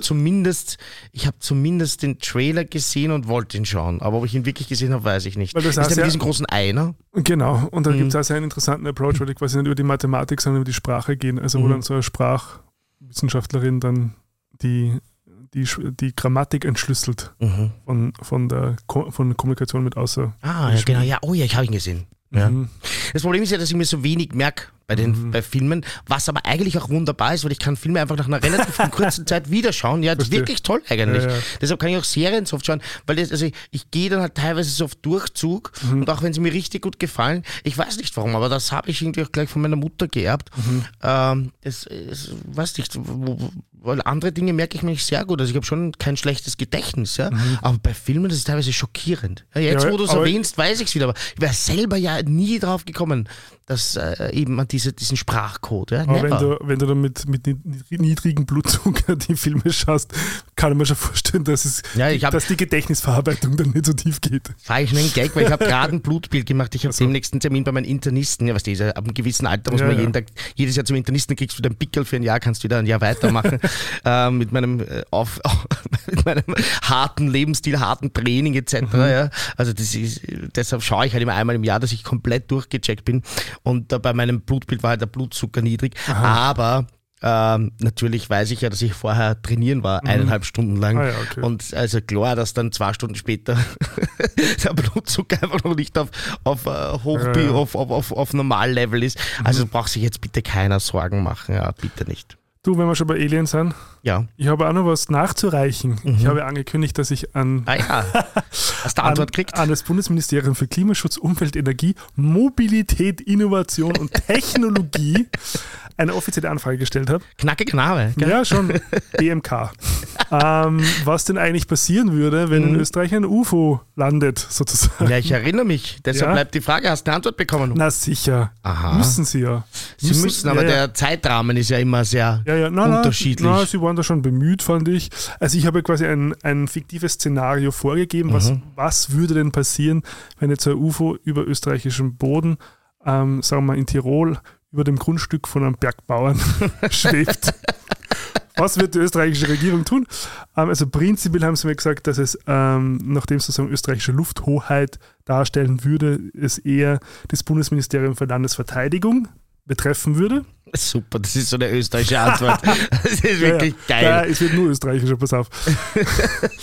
Das heißt, ich werde jetzt weiter eine Anfrage beim Bundesministerium für Landesverteidigung stellen. Mal schauen, die an- aber vielleicht sagen sie dann quasi, es ist, äh, wie sagt man, also als Sicherheitsgründen Ja. ähm, Mhm. Gründen können sie quasi nicht sagen, was passieren wird. Schauen wir mal. Ich werde es trotzdem machen. Falls die Aliens mitlesen, können sie Ja, nicht ja, sagen, genau. damit sie ihre Strategie, die Ja, genau. österreichische Strategie gegen Aliens nicht aufgeben. Genau. Äh, und dann ähm, haben sie dann geschrieben, aber genau, äh, gegebenenfalls als Luftfahrzeug oder Luftfahrtgerät im Sinne der Bestimmung der in Österreich geltenden Vorschriften zu klassifizieren wäre. In einem solchen Fall wären die österreichischen luftfahrtrechtlichen Bestimmungen ähm, für den oder die Betreiber des unidentifizierbaren Flugobjekts verbindlich. Na, ist, ist nicht die Ernst, oder? da steht da. Das betrifft beispielsweise die Einhaltung der vorgeschriebenen Mindestflughöhe oder die, oder die Einholung auf, einer Außenlandebewilligung durch den Landeshauptmann. Das darf ja nicht wahr sein. Wie geil ist denn das? Das heißt- Also, das ist ja österreichisch als Österreich Das heißt, da kommt dann der, der Tiroler Landeshauptmann und sagt, Halli, hallo, Sie haben Gelade erlaubt. Ja, so auf der, da können sie nicht parken. Sag mal, sag mal, wo haben sie denn überhaupt der Parkpickel? Also das gibt's ja nicht. Aber es, eigentlich war es ja zu erwarten. Ja. Ja. Nein, ich finde es ja lust- lustig. Ich finde es super lustig. Genau. Also das war auf jeden Fall mal das Experiment wert und wir warten auf Fortsetzung, wie ich rausgehört Genau, habe. ja, schau mal, vielleicht, vielleicht schreibe ich da wirklich ein Drehbuch dazu. Ich finde das sehr lustig. Wie was wird in Österreich so, wa- was, was sagt die Seilbahngewerkschaft dazu? Ist da, Genau. Die Sozialpartner müssen an den grünen Tisch geholt werden und besprechen dann, was mit dem Alien jetzt ist, passiert. ist ein Geschäft schädigend, was man da so Na, sicher. Ja, darf denn der das? Und ähm, genau. Äh, Ja. es, es bleibt spannend. Ähm, Es bleibt spannend, auf jeden vielleicht, Fall. vielleicht 2025 im Kino, wer weiß. Ich finde das super. yes. Ihr habt noch ein bisschen was im Recap. Haben wir noch Zeit? Ja, sicher. Ich habe ja das letzte Mal dieses tolle Buch erwähnt, Mhm. das ich so gern mag, nämlich If the World Were 100 People. Aha. Und ich will eh nicht alles verraten, ja. Aber das ist halt schon, ich glaube ich auch, es ist super illustriert, auch, auch super für Kinder. Ähm, und so ein paar Dinge, die, die, die man vielleicht das schon man sich so überlegen sollte im Alltag, ja. Ähm, wenn die Me Menschheit halt 100 Personen wären, das ist eigentlich ein Statistikbuch, das halt wunderbar aufbereitet ist und dann kann man das leicht schlucken. Dann hätten 84, Schwa 84 Personen schwarze Haare, 11 Personen braune Haare, drei Personen blonde Haare und zwei Personen rote Haare, Gingers. Ja, sehr interessant, oder? 84 schwarze Haare, so ein bisschen das immer ins Perspektiv, in die Perspektive zu 60 Personen würden in Asien leben, 10 Personen in Europa und 5 Personen in Nordamerika. Nur fünf. Nur fünf Personen in Nordamerika, ja. Also 16 Personen in Afrika. Also diese, diese Dimensionen. 80 haben ein sicheres Zuhause, aber 20 von 120 haben kein sicheres Zuhause. Von 100. Äh, was habe ich gesagt? 120 hast du gesagt. Von, okay, sorry, von 100. Ja. Also vollkommen irre. Natürlich auch der Zugang zu sauberem Wasser. Muss ich kurz suchen. Von wann sind die Zahlen? 29 Menschen haben keinen, sind relativ aktuell, aber ich weiß es jetzt nicht. Kann er nach vorne Das eh blättern. vorne stehen. Aber die, die also da, da würde man nicht glauben, 2022. Ah ja, okay. ähm, es ist nicht so, dass sich da wirklich sehr rasant schnell was ändert, leider. Mhm. Ja, also es wäre schön. Ja. 29 haben keinen Zugang zu sauberem Wasser. Mhm. Also ich kann dieses Buch sehr empfehlen, um sich so ein bisschen äh, wieder auf den Boden zu holen, so ein bisschen diese Relationen in der Welt einfach wieder herzuholen. Es ist zwar ein bisschen deprimierend, aber es tut halt immer wieder gut. ja, ja. Ja, kann ich sehr empfehlen. Auch super illustriert und auch wirklich für Kinder gleich eine tolle Sache, auch als Lehrerinnen und Lehrer zu hören oder Eltern. Äh, einfach mal ein bisschen die Welt wirklich so in Relation rücken. Ja, ja. Ja, Den Bias quasi, wie sagt man das so, entzerren. ja. Das ist so ein bisschen sehr so, schönes Wort. das ist so ein Lieblingsthema von meinem Freund. Bias. Mhm. Der beschäftigt sich sehr so, also, also wissenschaftlich quasi Mhm. so, so, so, wenn man so, ähm, ja, wie sagt man auf Bias auf Deutsch? So, Fu- Äh, Vorprägung, eine Prägung oder Ja, so. so- vor, oder, also Bias ist ein Wort, das würde ich gar nicht übersetzen. Ja. Ja. Äh, aber, wir haben, aber wir haben sie alle. mhm. Prägung, oder? Ist das nicht eine Prägung? Ja, so Vor Voreingenommenheit. Ja. Aber Bias hört sich irgendwie leichter weg. Ja, voll. und, und, und wir haben den ja alle in, in vielen, wenn nicht wahrscheinlich allen Bereichen. Mhm. Weil es gar nicht anders geht, wahrscheinlich sogar alleine schon aufgrund von, wie unser ne neuronales Netzwerk Sinneseindrücke verarbeitet, haben wir schon Bias auf gewisse, was nicht, Farben oder äh, Farbspektren und so weiter. Ähm, und insofern ist es, glaube ich, immer ganz gut, sich daran zu erinnern, dass das, wie man die Dinge wahrnimmt, Mhm. nicht, nicht unbedingt immer die, die Wahrheit sein muss oder ist. Auf alle Fälle werden wir das Buch ausleihen. Das interessiert mich. Ja, es ist wirklich ein ganz, ein ganz ein dünnes Buch Mhm. ähm, und ist ja nicht erschöpfend irgendwie, die Statistik der Welt da drinnen, aber eben so wie du sagst, für dieses kurz mal wieder so, äh, wie sagt man, kalibrieren. ich ein Kalibrieren. Kalibrieren, Entschuldigung. Äh, das ist ein schönes, ein schönes Wort auch. Das ist kalibriert schon mal so kurz wieder, so wie Mhm. der Drucker, der sich dann wieder kalibriert und dann kannst du irgendwie wieder äh, arbeiten. Ja. Mhm. Hast du Paul eigentlich weitergeschaut? Was habe ich weitergeschaut? RuPaul's Drag Race Ja, Germany? sicher. Ja. Ich bin Und? schon neueste, bin schon up to date heute. Wirklich mit der Ja. heutigen Folge, die habe ich noch nicht, deshalb bitte keine Spoiler für heute. Ah, ja. Also da geht es jetzt um die Folge, die auch für, für euch die aktuellste ist. Ja, genau. ähm, wie geht's dir damit? Sehr gut. Dir geht's gut? Mir, mir gefällt es richtig gut. Ja, ich bin, Okay. super, ich bin super unterhalten. Dann hätten wir jetzt mal echt eine Kontroverse. Aha, Weil ich habe leider ganz eine unpopular Opinion. wirklich. Also ich bin jetzt, bin jetzt bei der vorletzten Folge. Wenn ihr, wenn ihr jetzt am aktuellen Stand seid, bin ich bei der vorletzten. Und ich muss Was war da sagen, gerade? ähm, schwierig. Ich, äh, ich, weiß, dass, ich weiß, dass Helene Fischer Ah, im, ja. im Lip Sync war. Ah ja, genau. Und äh, aber auch die Maxi Challenge. Ja. Ich habe mir nur aufgeschrieben hier in den Notes äh, Folge 4 Maxi Challenge Katastrophe. Warum lässt RuPaul das zu? Und ich muss wirklich sagen, also ich muss gleich eins sagen, weil ich habe Barbie Breakout gern, sie macht das gut. Und ich muss, ich kann mich jetzt gar nicht erinnern. So, so, um, oh, oh ja, um Gottes Willen, dieses Improv-Theater. Ähm, Ah, Und das okay. war auch das. das Drag, Draghain. und bis- bis- Berg-Drag. Na, wie? Ich, ich weiß es Diese nicht, aber die, Krimi-Dings, nein, die, diese die, äh, Judge Judy oder die, die Richterin Barbara so, Salisch. ja, ja, ja, okay, Richterin das, Barbara okay. Salisch. Und äh, nicht, also das war wirklich einfach, also da, uh, da ging es mir schlecht damit. Und jetzt, es wird wirklich fast immer gut, wenn die Österreicher kommen, das muss ich gleich mal sagen. Ja? Und Mhm. das ist jetzt nicht nur, weil, ich sie mag und weil ich sie schätze, sondern wirklich, äh, in den Folgen davor habe ich mir gedacht, es holt mich nicht ab, es ist nicht so gut wie das Original. Mhm. Ich darf mir das vielleicht auch nicht erwarten, aber okay, jetzt setze ich mich hin und versuche voll positiv zu schauen. Mhm. Aber dann, dann sind doch wirklich immer Leute rausgeflogen, das, das waren, und das ich halt, man liest ja auch im Internet mit, das ist Mhm. ein völliges Unverständnis von den Leuten. Ja? Ähm, eine, die hat dreimal lip-sinken dürfen. Ah, ja. Ja? Und da sind Leute rausgeflogen, die ich im Finale gesehen habe, die richtig Mhm. talentiert sind. Also solche Sachen. Aber auch einfach die Challenges finde ich nicht, also das, das muss man, und da meine ich jetzt nicht die Einzelpersonen, dass mir hier Mhm. keiner böse ist, aber, und ich darf auch mal was Unpopuläres sagen, aber das Ganze ist, also das, das, das, das, Siegel RuPaul trägt, sehe ich noch nicht. Mhm. Ähm, ich fand die Österreicher immer großartig, auch in der letzten Folge, in der Maxi-Challenge nicht, ehrlich gesagt, da fand ich auch die Mhm. Österreicher nicht gut und Österreicherinnen, ähm, aber ansonsten retten sie diese Serie ganz gewaltig, muss Mhm. ich sagen. Und ich, ich bin gespannt, was jetzt noch kommt, aber ich bin ein bisschen verzweifelt, weil ich so ein Mega-Fan bin von dem ganzen Ding. Ah, ja. okay. Und es liegt aber auch nicht am Barbie. Es muss an der Produktion. Ich weiß nicht, vielleicht sind die unterversorgt worden mit Kohle einfach. Ja. Vielleicht ist das einfach, aber ich will es nicht sagen, weil es gemein ist, ja, aber in einem schlechten Moment, wo man mich äh, erwischt, wenn ich gerade grantig bin, würde ich sogar sagen, RuPaul's Drag Race auf Wish bestellt ein bisschen. Das ist schon sehr hart, deshalb sage ich es jetzt bewusst nicht. Ja. trotzdem Ähm, Nein, weil das wäre wirklich zu hart. Ja. Aber, Aber ich es ist, es, ich bin wirklich ein bisschen, ein, also ich bin ein bisschen verzweifelt, ja, weil ich, also, und ich, mein, mein Schatz ist auch super Fan und der Ja. ist vielleicht jetzt nicht ganz so brutal enttäuscht wie ich, aber auch, also völlig fassungslos teilweise. Nachdem ich ja keinen Vergleich habe, weil ihr quasi das Original eigentlich, also ich habe vielleicht so zwei, drei Folgen mal so gesehen oder reingeschaut, Mhm. ähm, habe jetzt diesen, diesen direkten Vergleich nicht. Ich finde es ich find's sehr unterhaltsam für mich. Ich verstehe, dass Comedy nicht die Stärke ist Mhm. dieser Staffel oder dieser Produktion, das wird sie zeigen. Mhm. Ähm, Nein, die Witze sind auch wirklich, die Witze sind schlecht geschrieben, so haha-Pimmel. Ja, also das ist, ja, also manchmal, manchmal ich schon ein bisschen so Cringe-Momente. ich denke wirklich so, wahr, mm, wirklich wahr.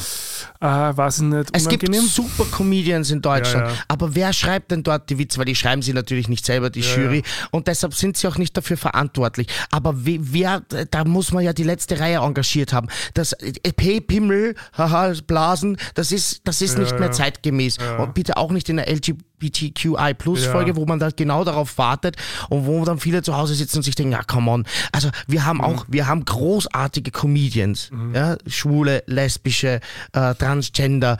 Wir wissen es ja beide, wir haben welche getroffen, wir sehen sie bei uns, wir sehen die Drag Queens, die Comedy Queens, die können bessere Jokes schreiben, Leute. Da mu muss man halt dann auch mal äh, Leute suchen und sich ein bisschen Zeit nehmen, die gut zu recherchieren. Also da war ich teilweise wirklich, ihr, ihr merkt es, ich bin da emotional, weil ich Ja. mir so viel erwartet habe und dann ist natürlich die Fallhöhe Ja, okay, auch groß. Sicher, natürlich. Dann ist die Fallhöhe auch groß und es, es, also wir tun halt um diese Chance. Und es ist, das muss ich auch sagen, es ist halt zu deutsch. Ich verstehe schon, dass man das Lokalkolorit will, aber das schaffen wir, schafft man bei anderen auch, dass man, dass es trotzdem noch RuPaul's Drag Race sein darf. Mhm. Weil warum muss denn da die Merkel und dann gleich in der nächsten Folge die Helene Fischer?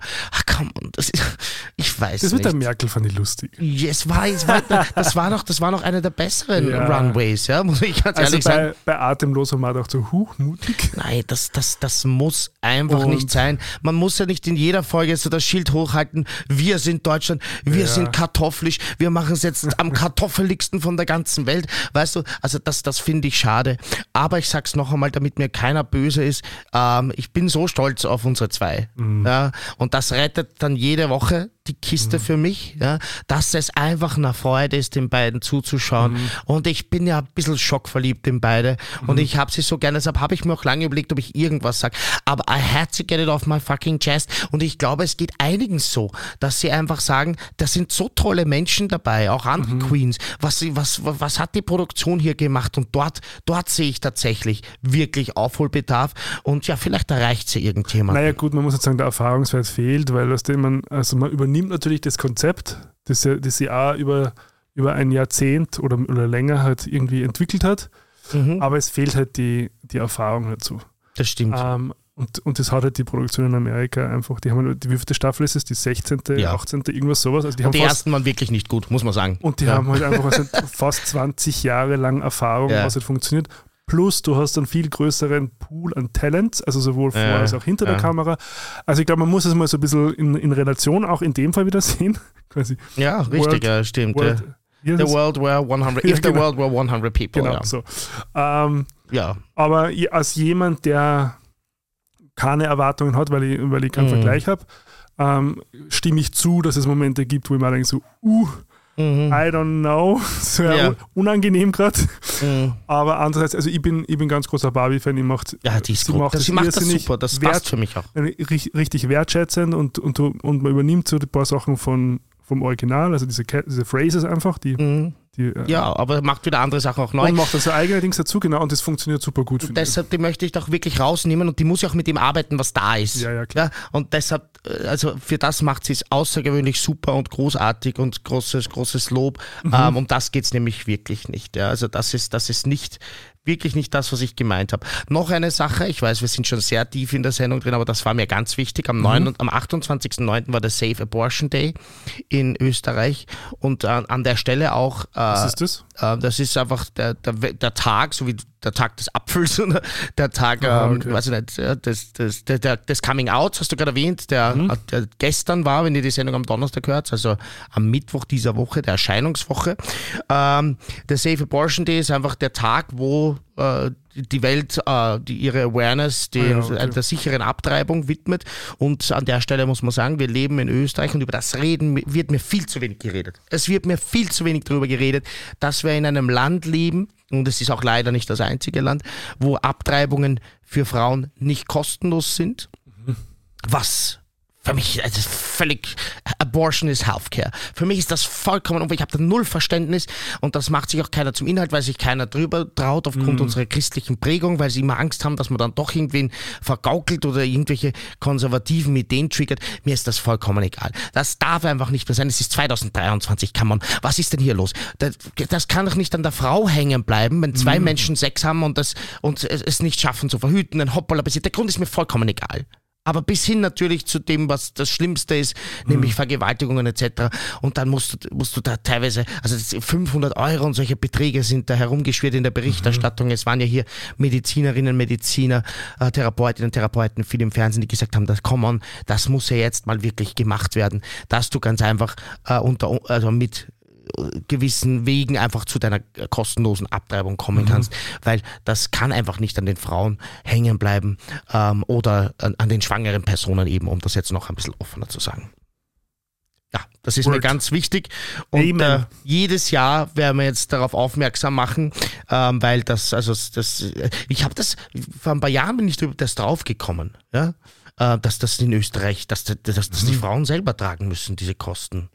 Ja, also Habe ich auch das, nicht das ist mir vollkommen unerklärlich, wie es das geben kann. Frauen an die Waffen, Frauen an die Macht. Aber gibt es Parteien, die sich da drüber trauen? Die Grünen wahrscheinlich? weiß es wirklich nicht. Ja. Ich, ich habe das jetzt auch nicht so verfolgt, ob sich die Parteien an diesen Tag. Also wenn dann viel zu leise. Ja. Ja, wenn dann viel zu leise.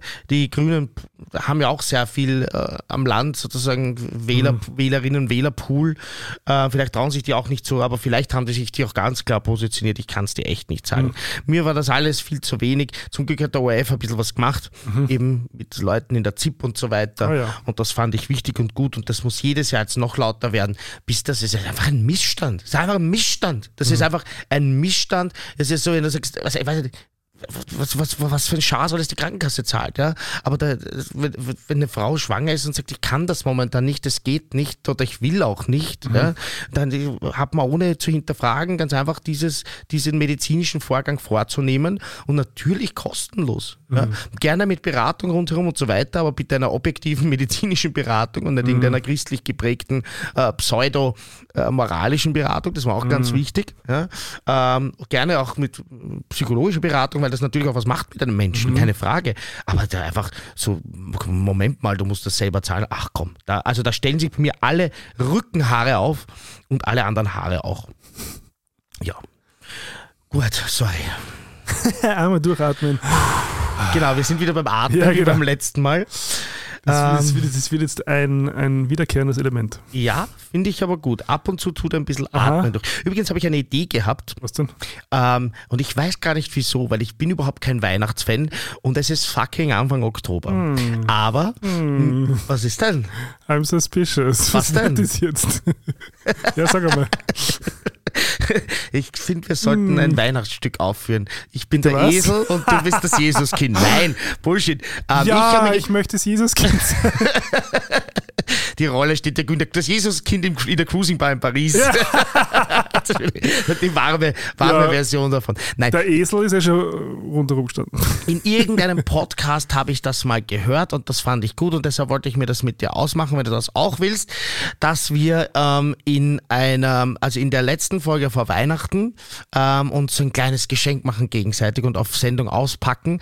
So, also machen wir uns einen Betrag aus, maximal 10 Euro oder was, irgendwas Lustiges oder so. Ich weiß nicht mehr welcher Podcast das war und diese Idee ist eiskalt gestohlen.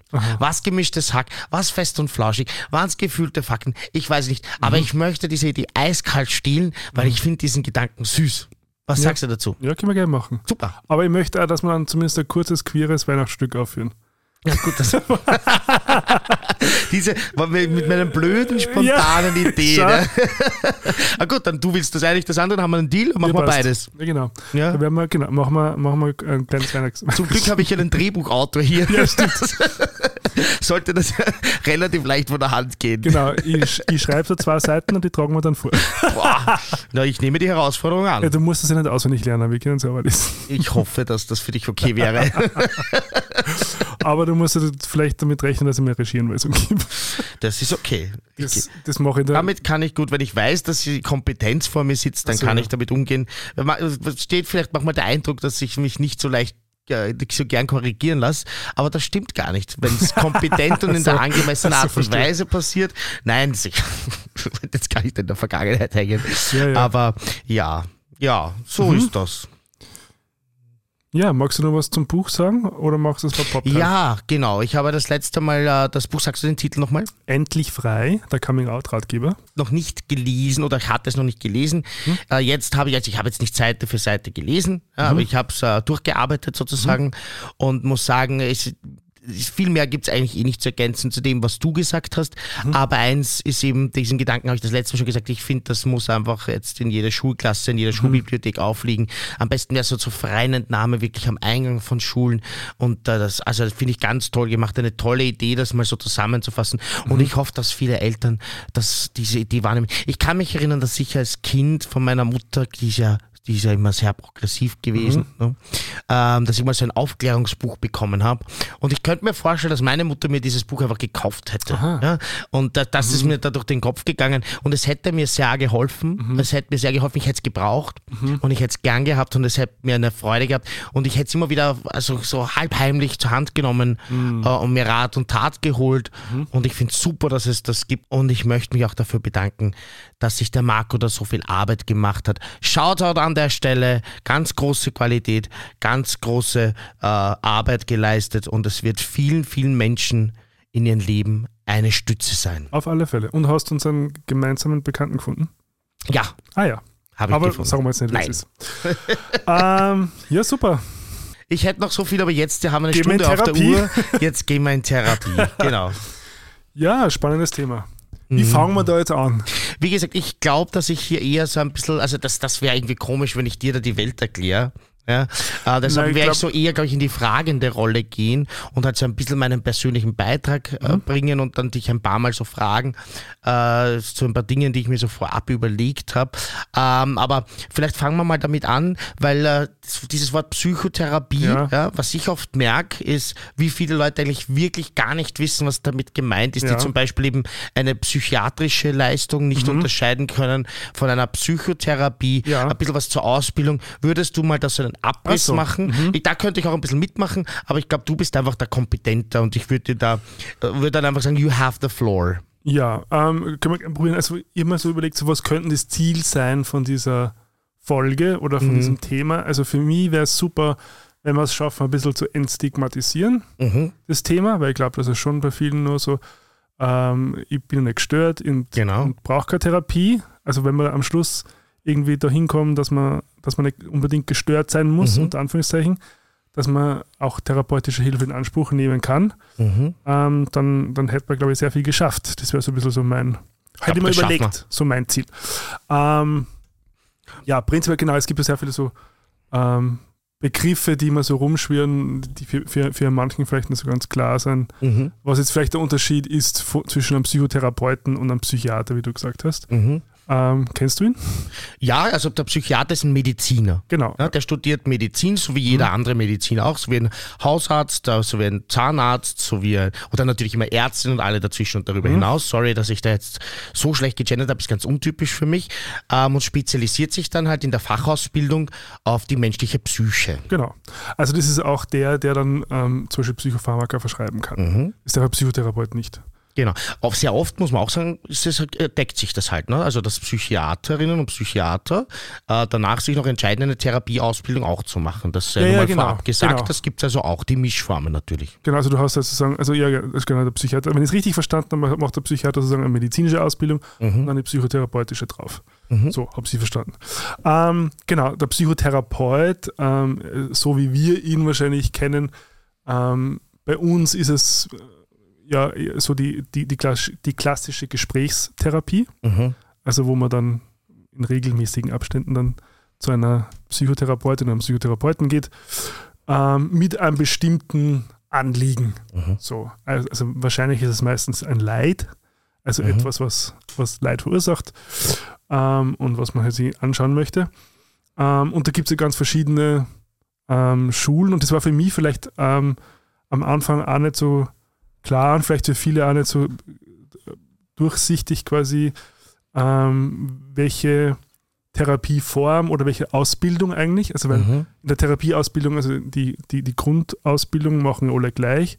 Mhm. Ähm, es ist Probedeutikum. Das Pro- psychologische Probedeutigung, genau. Genau. Und dann muss man sich spezialisieren ein Fachspezifikum für eine, für eine bestimmte Therapieart. Mhm. Ähm, ähm, und das ist das Spannende, in, in Österreich ist es zumindest so, also du kannst, äh, ich weiß nicht, ob du mehrere parallel machen kannst, wahrscheinlich schon, aber du musst dann, ähm, also du darfst, glaube ich, dann nicht so mischen. Ähm, das haben wir zumindest jetzt gelernt ähm, in meiner Ausbildung als psychologischer Berater, was der Unterschied ist zum Mhm. Therapeuten.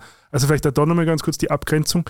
Ein Therapeut arbeitet mit Diagnosen, Mhm. ein Berater arbeitet eben am unter Anführungszeichen gesunden Menschen, also der jetzt, wo, wo keine Diagnose besteht. Mhm. Das kann zum Beispiel sein Trauerbegleitung oder das Mhm. kann auch sein in Krisenfällen, ähm, zum Beispiel bei ähm, Beziehungsende oder bei Neuorientierung von Job oder wie auch immer. So. Mhm. Aber, es, aber es besteht keine Diagnose im Sinne von einer zum Beispiel Depression oder einer Angststörung oder so. Mhm.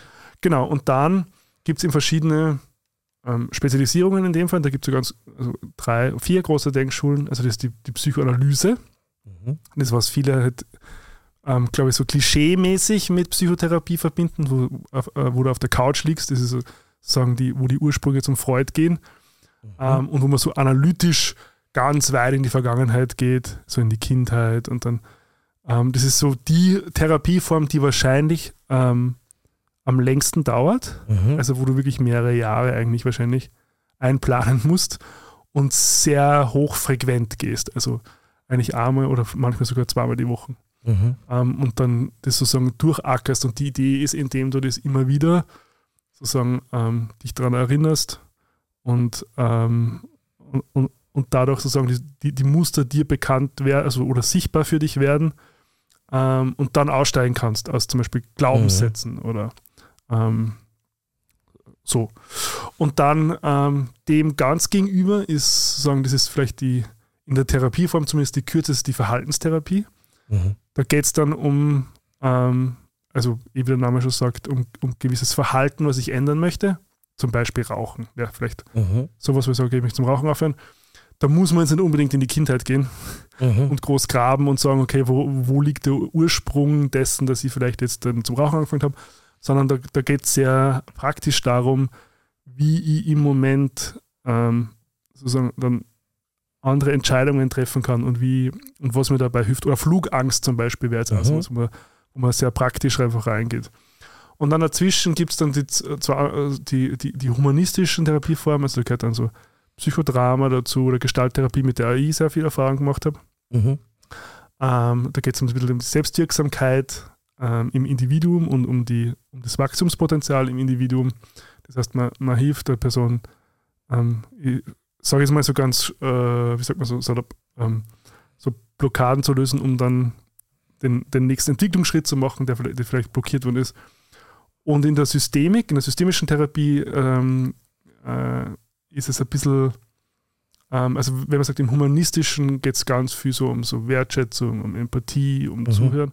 Geht es im Systemischen mehr darum, ein klares Ziel zu definieren und der Therapeut ist dann eigentlich, macht dann nur eine Prozessführung und sagt, äh, die, die Antwort liegt immer im Klienten oder in der Klientin und der Therapeut hilft sozusagen, dass die Klientin oder der Klient dorthin kommt Mhm. für sich.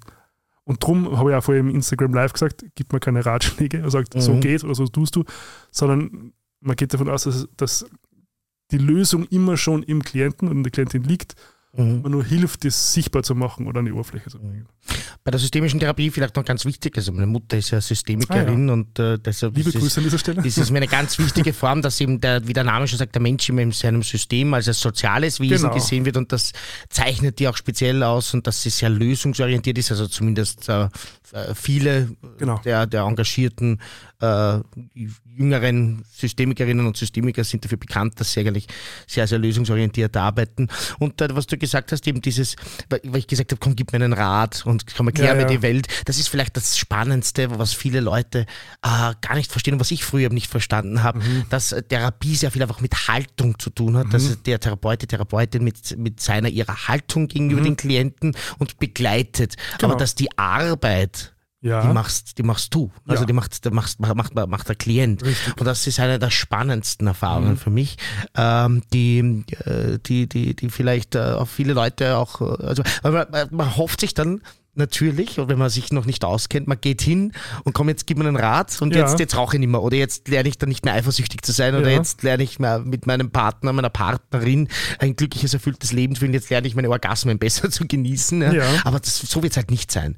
Sondern Nein. du begibst dich äh, in eine Situation, wo du anfängst zum, zu arbeiten und äh, der, der, der Therapeut, die Therapeutin begleitet dich Genau. Und das ist auch harte Arbeit, also jetzt bitte nicht missverstehen. Ja? Also für mich irrsinnig eine unglaublich äh, großartige Leistung, aber eben nicht, pass auf, du solltest jetzt einmal das und das machen. Mhm. Ähm, und, und das ist eben das, was viele Leute, glaube ich, sich erwarten und dann Ja, ein bisschen bei- war bei- überrascht sind. War bei dir auch so? Ja, ja, auf alle Fälle. Also ich bin da. Also vielleicht ganz kurz so zu meiner, ähm, zu meiner Geschichte, weil ähm, ich habe es, glaube ich, eh schon mal erwähnt oder in Neverland ist es ja auch sehr deutlich verarbeitet. Also meine 20er waren ja geprägt von so einer sehr starken Angststörung teilweise, wo ich auch nicht gewusst habe ursprünglich, woher das kommt, sondern es das ist, und ich kann mich noch genau erinnern, aufgetaucht während dem Studium an einem verregneten Herbsttag und wir haben Audiotechnik gehabt und dann ähm, nach dem Seminar bin ich heim und habe mich hingelegt und habe so ein, so ein Nap gemacht am Nachmittag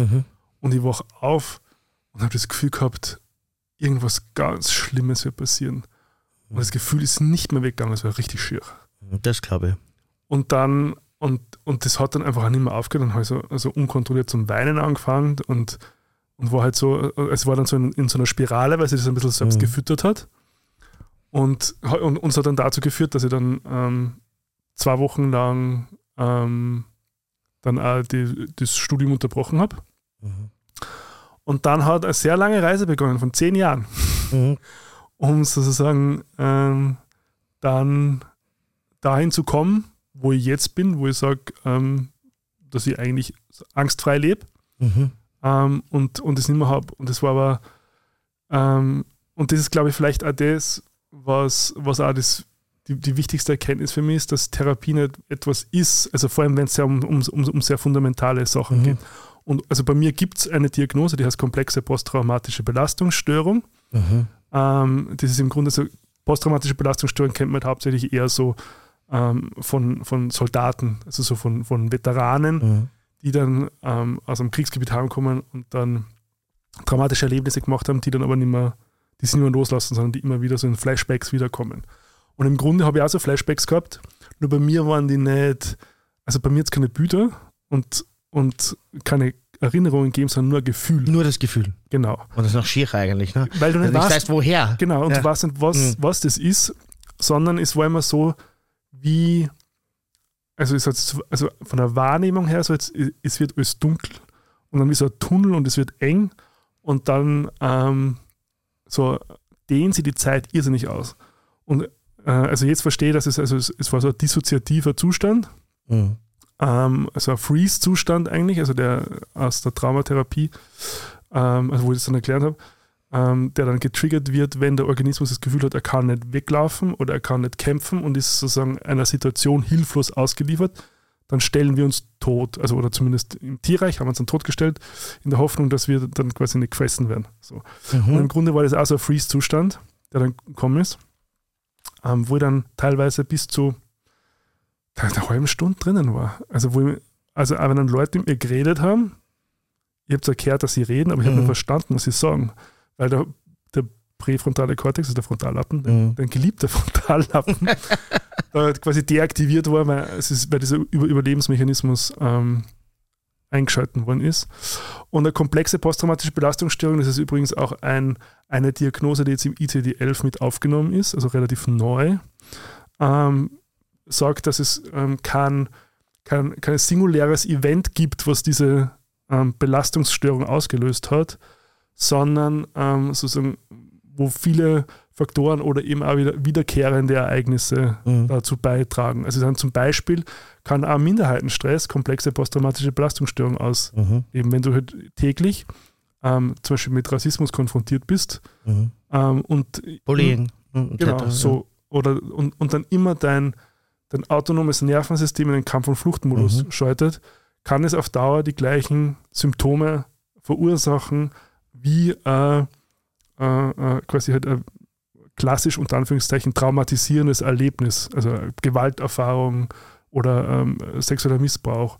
Oder zum Beispiel auch was, was bei mir das Thema war, und da bin ich erst da spät draufgekommen, obwohl es eigentlich eh so logisch ist, dass ähm, äh, ich, ich habe es eh schon mal erwähnt, sozusagen, ähm, meine Mutter halt dann uns verlassen hat, wie ich anderthalb Jahre alt war. Mhm. Das ist natürlich ein irrsinniges und genau in der, in der Bindungszeit, also, dieses, also diese, die ersten zwei Jahre sind ja die, wo, das, wo dieses Urvertrauen geschaffen wird und wo dass Bindung äh, extrem wichtig ist, ähm, diese äh, äh, Verlust erlitten habe, der halt extrem dramatisch ist, also für Mhm. ein Kind.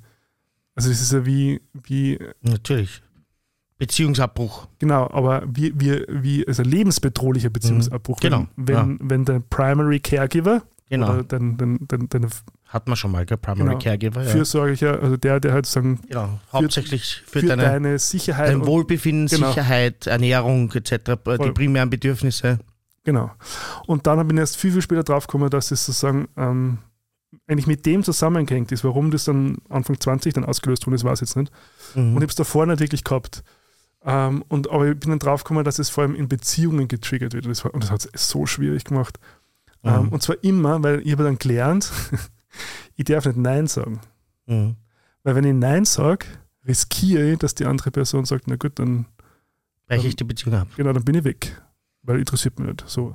Als Kind hast du nur die egozentrische Sichtweise. Du kannst nur sagen, du beziehst ja alles, was passiert, auf dich. Mhm. So. Du kannst gar nicht anders, weil du natürlich halt kognitiv noch gar nicht so entwickelt bist, das Mhm. anders zu sehen. Ähm, und jetzt habe ich gelernt, quasi, weil ich Bedürfnisse habe, ist meine Mutter weg. Mhm. Was natürlich nicht stimmt. So, aber das war es ja als kleines Kind.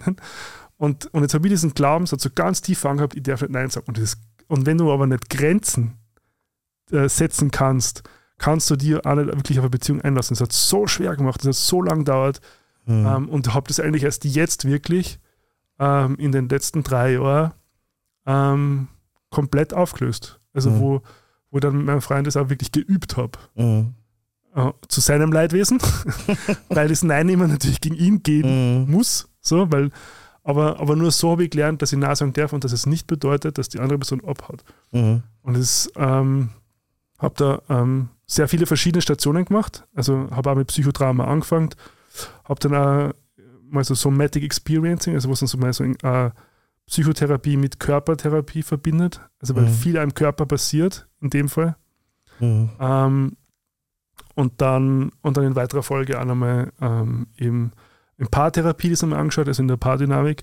Und das war jetzt eigentlich das letzte Puzzlestück, so, wo, ich- wo ich das Gefühl habe, so, jetzt fühle ich mich sicher genug. Oder jetzt habe ich sozusagen dieses, diese Verletzung ähm, aufgearbeitet und, und gewisse ähm, äh, Fähigkeiten, die halt blockiert waren, und so sehe ich hauptsächlich, Mhm. ähm, neu gelernt, halt jetzt mit Mitte 30, was halt andere im, mit zwei, drei, vier Jahren lernen, Mhm. habe ich jetzt so spät erst noch in, nachgeholt, aber es geht. Mhm. Und das ist, glaube ich, auch das, das so, ja, was so hoffnungsvoll macht, dass ich, das haben wir eh schon gehabt, aber Hardstopper, diesen, diesen Satz quasi, es ist nie zu spät, gewisse Erfahrungen zu machen. Mhm. Und ich glaube, es ist ja nie zu spät, gewisse Fähigkeiten zu lernen, wenn aus welchem Grund auch immer dir die verwehrt worden sind. Oder die Ressourcen fehlen gerade Genau. aktuell, ja. Also das ist schon mal auch eine super Message, die wir mitnehmen an der Stelle. Also du als äh, Success-Modell, ja, ich bin ja leider noch nicht so weit.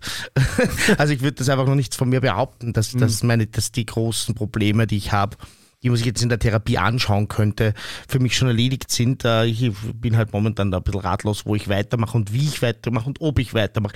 Mir war noch wichtig, äh, ich, sage jetzt mal etwas als Meinungsäußerung und du sagst mal, was du davon denkst. Ja. Ich glaube, es ist nicht immer notwendig, dass es einen Auslöser gibt oder auch nicht, dass man ihn unbedingt benennt, wenn man das nicht will und wenn man da nicht auf die Suche gehen will. Würdest du das unterstreichen? Auslöser meinst du quasi Also wie zum Beispiel diese- eine, ein. Beziehungsabbruch in der Vergangenheit, genau so. in, der, in der Vergangenheit. Weil viele Leute glauben oder haben ja auch Angst, zur Therapie zu gehen, Ja. weil sie das vielleicht nicht möchten, in ihrer Ja. Vergangenheit herumgraben und Ja. möchten auch nicht nachschauen, vielleicht ist da was vergraben. Ja. Muss man nicht, wenn man nicht will. Nein, theoretisch nicht. Man hat das selber im Griff und kann jederzeit Ja, sagen, ja. ich will das nicht. ja, ja, klar. Also, Ich glaube, dass das vielen Leuten Angst macht. Ich habe das schon Ja. oft gehört. Ich habe äh, wirklich im Bekanntenkreis Leute, wenn ich gesagt habe, ich gehe jetzt äh, zu einer Therapie, die gesagt haben, Mhm. das, ich mach das nicht.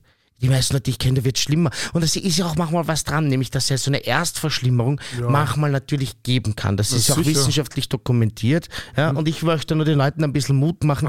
Äh, man, es passiert nichts, was man nicht will. Ja. Und man muss nicht so weit in die Vergangenheit gehen und da eben, vor allem gibt es auch im lösungsorientierte Ansätze, die vielleicht das gar nicht als Hauptthema haben. Was war denn in der Vergangenheit? Der Therapeut, die Therapeutin wird vielleicht schon mal fragen, ja, hast du schon mal überlegt, äh, ob es da was, was einen Auslöser gibt. Aber man kann auch sagen, nein, und will ich jetzt auch nicht, dass wir uns das Mhm. Ja, anschauen. Und wird jeder respektieren. Also auf alle Fälle. Also ich ich glaube schon, dass es diese, diese Vorstellung gibt, dass ein Therapeut da sitzt und die dann analysiert und durchleuchtet Mhm. und, und da ähm, quasi Dinge zum Vorschein bringt, die man vielleicht auch selber, wo man noch nicht bereit dafür ist. Und das ist eben überhaupt nicht der Fall.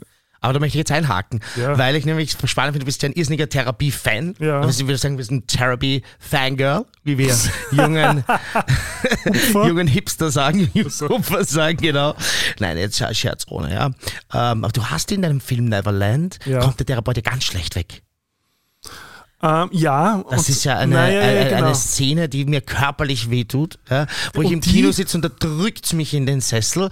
Und das wollte ich eh schon immer mal fragen, weil du bist ja wirklich der, dem Thema so positiv eingestellt. Ja. Aber wie, wie, wieso ähm, hast du das so einfach dargestellt in dem Film? Das ist lustig, weil, dass du es erwähnst, weil ähm, diese Szene ist eins zu eins so passiert Mhm. in meiner Therapie. Okay. Und mein damaliger Therapeut war bei der Premiere von Neverland und der hat mich im Nachhinein auch darauf angesprochen, ob das für mich Wirklich? tatsächlich so im Leben war.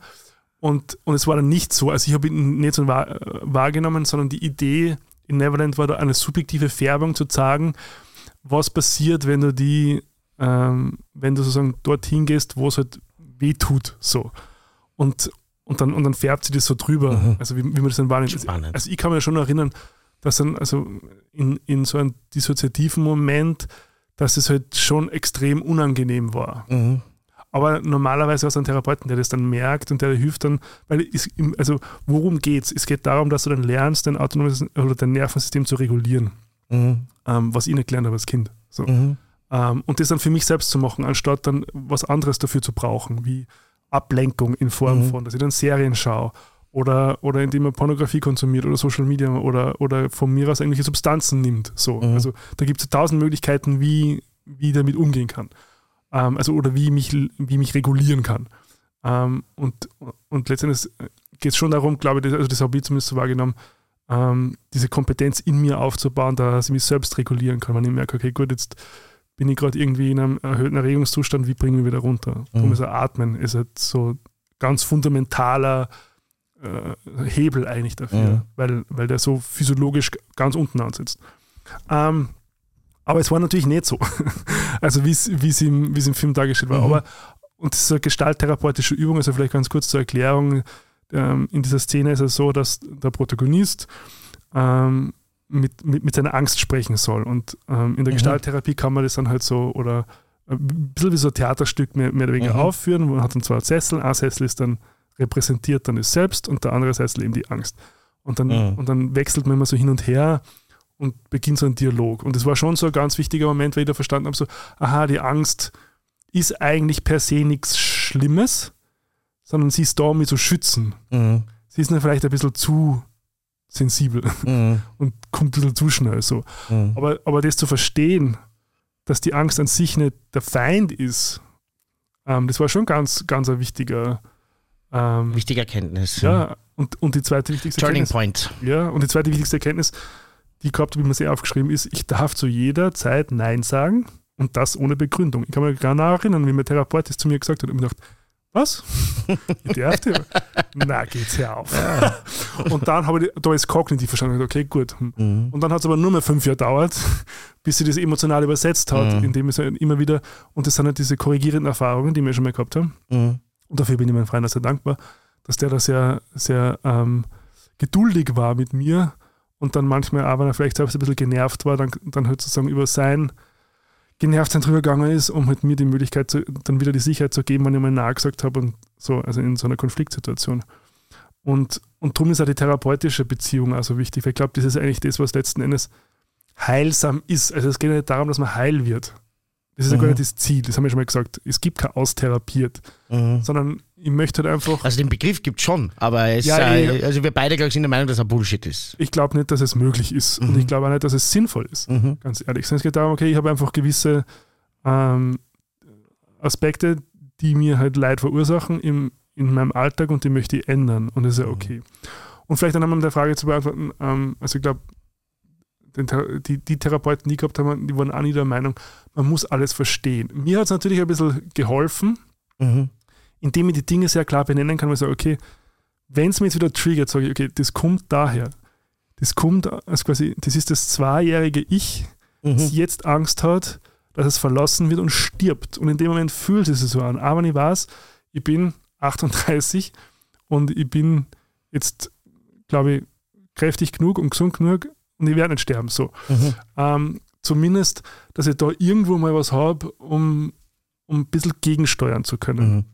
Und dann, und dann war es ganz lang mal so, dass ich es einfach geschafft habe, nicht, ähm, dass das Bewusstsein nicht komplett weg war, also nicht komplett dissoziiert war. Ich war zwar in diesem Freeze-Zustand körperlich, Mhm. aber, ich hab, aber, ich, aber ich bin vom Bewusstsein her im Erwachsenen Ich geblieben und habe das mal beobachten können. Mhm. Das war so der nächste Schritt. Und der nächste war dann, das schon frühzeitiger zu merken, okay, jetzt setzt es an und wie kann ich dagegen arbeiten. Und Mhm. das ist ja so, das war halt, also das ist natürlich schon eine sehr tiefgreifende Geschichte. Gell? Ich meine, Ja, ist halt, sehr. die ist halt 36 Jahre her und, und neuronal halt sehr stark verankert. So. Also da hat es natürlich schon eine gewisse Zeit braucht. Also andere Sachen können wahrscheinlich, werden wahrscheinlich schneller gehen. So. Mhm. Aber auch das geht. Also das, das ist sozusagen das, was ihr mitgeben kann, auch selbst wenn es so ganz was Fundamentales ist. Aber der Therapeut sagt, also prinzipiell notwendig ist es nicht zu verstehen, woher es kommt. Mhm. Es kann natürlich helfen, weil es ein bisschen Sicherheit gibt. Kann natürlich helfen, ja. Genau. Ja. Aber prinzipiell geht es einmal ums Jetzt. So, wie gehe ich jetzt damit um, wenn mein Körper so und so reagiert oder wenn die und die Gedanken kommen? Mhm.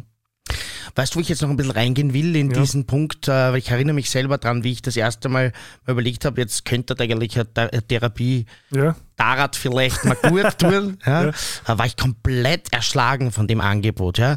So, Ja, diese Entscheidung. Also zuerst mal wird auch, es, äh, teilweise wird auch ein bisschen in den YouTube-Videos, in den Texten, die man da relativ schnell findet, finde ich, ein bisschen zu viel Panik gemacht, dass man sich da jetzt ganz genau entscheiden muss. Oder zum Beispiel diese große Entscheidung, Mann oder Frau. Ich bin zum Beispiel Mhm. draufgekommen, bei mir ist es vollkommen wurscht, ob das ein Mann oder, oder äh, ein Mann Mhm. oder eine Frau ist oder irgendwas dazwischen oder darüber hinaus. Aber da, das, ich erinnere mich noch, wie ich, wie ich Angst gehabt habe, dass ich da die falsche Entscheidung treffe. Ja? Weil da geht es ja auch oft um Geld, muss man auch sagen. Vielleicht auch hier ein absolut. bisschen Kritik, weil vorher bei der Abtreibung, äh, wie schwer es ist in Österreich auch äh, zu einem Therapieplatz zu, bekommen, zu kommen, für den man nicht bezahlen muss. Ja, Also niemand würde jetzt äh, lange warten müssen, wenn er sich in einen Haxen bricht dass er, eine Therapie, äh, dass er eine, Ther eine Therapie bekommt. In dem Fall ist es halt äh, der, der Gips. Aber bei der Psychotherapie ist es halt wesentlich komplizierter. Da muss man Ja. echt ein bisschen die Instanzen durchgehen. Da sagen viele Leute, okay, bis ich das jetzt, bis ich das habe, dann zahle ich lieber. Und dann ist natürlich die Entscheidung, welche Richtung und so weiter. Zum Psychiater zu gehen übrigens ist ganz leicht. Ja. Ich habe das mal probiert, Kassenpsychiater, Favoriten, gibt's immer einen, der Platz hat, gehst rein, bist eine Stunde im Wartezimmer, nach zehn Minuten gehst raus, hast eine Handvoll Antidepressiva und so schwerste Schlafmittel etc. in der Hand. Ja. Ähm, deshalb muss ich jetzt mal sagen, dass nicht jeder Psychiater oder in äh, diesen Auftrag mit der Therapie so ernst nimmt. Ja. Also das war wirklich ein Gespräch, keine zehn Minuten habe ich die schwersten Medikamente, ich habe sie nachher mir dann ein bisschen angeschaut und nicht genommen. Ja, ähm, und war dann bei einem privaten Psychiater, äh, äh, das, weil das halt irgendwie dann, der nimmt sich dann wenigstens ein paar Stunden Zeit, bevor er da irgendwelche Ja, ja. Medikamente nachwirft. Ja. Also die, diese Entscheidung, das denke ich, dass das, das wird viele Leute am Anfang schockieren oder also, also schockieren ist das ganz falsche Wort. Das wird viele. Leute überfordern Ja. und ich weiß, dass es bei mir auch so war. Welche Therapieform ist die richtige? Mann, Frau, hättest du da so ein, zwei Tipps, wenn jemand jetzt da sitzt und sagt, ich überlege mir das für mein Leben, wie kann man das angehen? Vielleicht entspannt. Wäre entspannt gut? Entspannt anzugehen. Ja, dass ich ihm Ja. sage, diese Entscheidung muss nicht für immer sein. Ich kann nach der Nein. dritten Sitzung sagen, Ja, nein, das sicher. ist es jetzt nicht Ja, für mich. Ich glaube, das ist sogar ganz wichtig. Ähm, und vor allem, äh, was ziemlich sicher nicht passieren wird, ist, dass, äh, dass du rausgehst und äh, dass es dir schlechter geht. Ja, also Ziemlich das, sicher. Ja, also es ist halt, wie, wie du sagst, eine finanzielle Frage einfach, wie oft, also die Frage ist, halt, kostet Erstgespräch was oder nicht. Ähm, ich glaube, meistens wahrscheinlich schon, weil es ja da die. Bei Zeit. den, also bei den meisten sehr etablierten Ja. ist es schon so, dass auch das Erstgespräch etwas kostet. also prinzipiell, glaube ich, würde man mal Ich gehe, jemand. Entschuldigung, ganz kurz, Ja. da gehe ich jetzt immer von Wien aus. Das kann Ah, ja. sein, dass das jetzt in anderen Städten ganz anders Mhm. ist. In Wien ist der Markt halt so, dass viele Therapeutinnen und Therapeuten auch gar keine Leute mehr nehmen können, weiß, ja. weil sie halt äh, wirklich voll sind und Ja. eh schon Preise abrufen, Ja. die äh, wirklich für die kleine Geldbörse nix sind. Ja, absolut. Also ich glaube, ich würde mal so anschauen, so, wer welche Themen macht oder so. Ähm, also es ist auch sowas, was wir jetzt in der, in, der, in, der, in der Ausbildung besprechen. Also wir als psychologische Berater können auch irrsinnig breites Spektrum abdecken an Mhm. Themen und aber auch an Schulen. Also wir dürfen quasi aus allen Schulen die, die, die Methoden nehmen, Mhm. also so aus der humanistischen, aus der systemischen, aus der Verhaltenstherapie und so Mhm. weiter und können so alles kombinieren und so. Ähm, nur ich glaube, da kommt man nicht weiter und ich bin mir nicht sicher, ob man dann relativ gut wird, wenn man alles macht. Mhm. Ähm, also ich glaube, äh, es gibt schon so, also vor allem wenn es dann so um so queere Themen zum Beispiel auch geht, Mhm. oder wenn es dann sozusagen ähm, äh, um Thema Sexualität geht. Das ist überhaupt ein ganz interessanter Aspekt, ähm, der, der wo es eine große Kritik gibt, dass an der Psychotherapieausbildung das Thema Sexualität sehr schambehaftet äh, Mhm. behandelt wird. Und ähm, darum, es die ÖGS gibt zum Beispiel, die Österreichische Gesellschaft für Sexualforschung, die eben Zusatzausbildungen macht, ähm, sehr intensive Zusatzausbildungen eben für Psychotherapeuten oder Berater, äh, für das Thema. Ähm, also ich glaube, ich würde mal so vom Thema ausgehen und dann mal prinzipiell, also entweder man fragt halt so in Freundesbekanntenkreis rum ähm, und wenn man das nicht möchte, kann man auch googeln Mhm. ähm, und dann würde man so ein Thema schauen, quasi Thema und Therapeut oder Berater und Wien und so und dann mal schauen, was da so kommt. Ich habe das Mhm. immer sehr intuitiv irgendwie gemacht, weil ich das Gefühl habe, so, hm, das fühlt sich irgendwie gut an, so vom, oder, oder wo eine Empfehlung war. Mhm. Ähm, das hat eigentlich so am besten für mich funktioniert. Okay.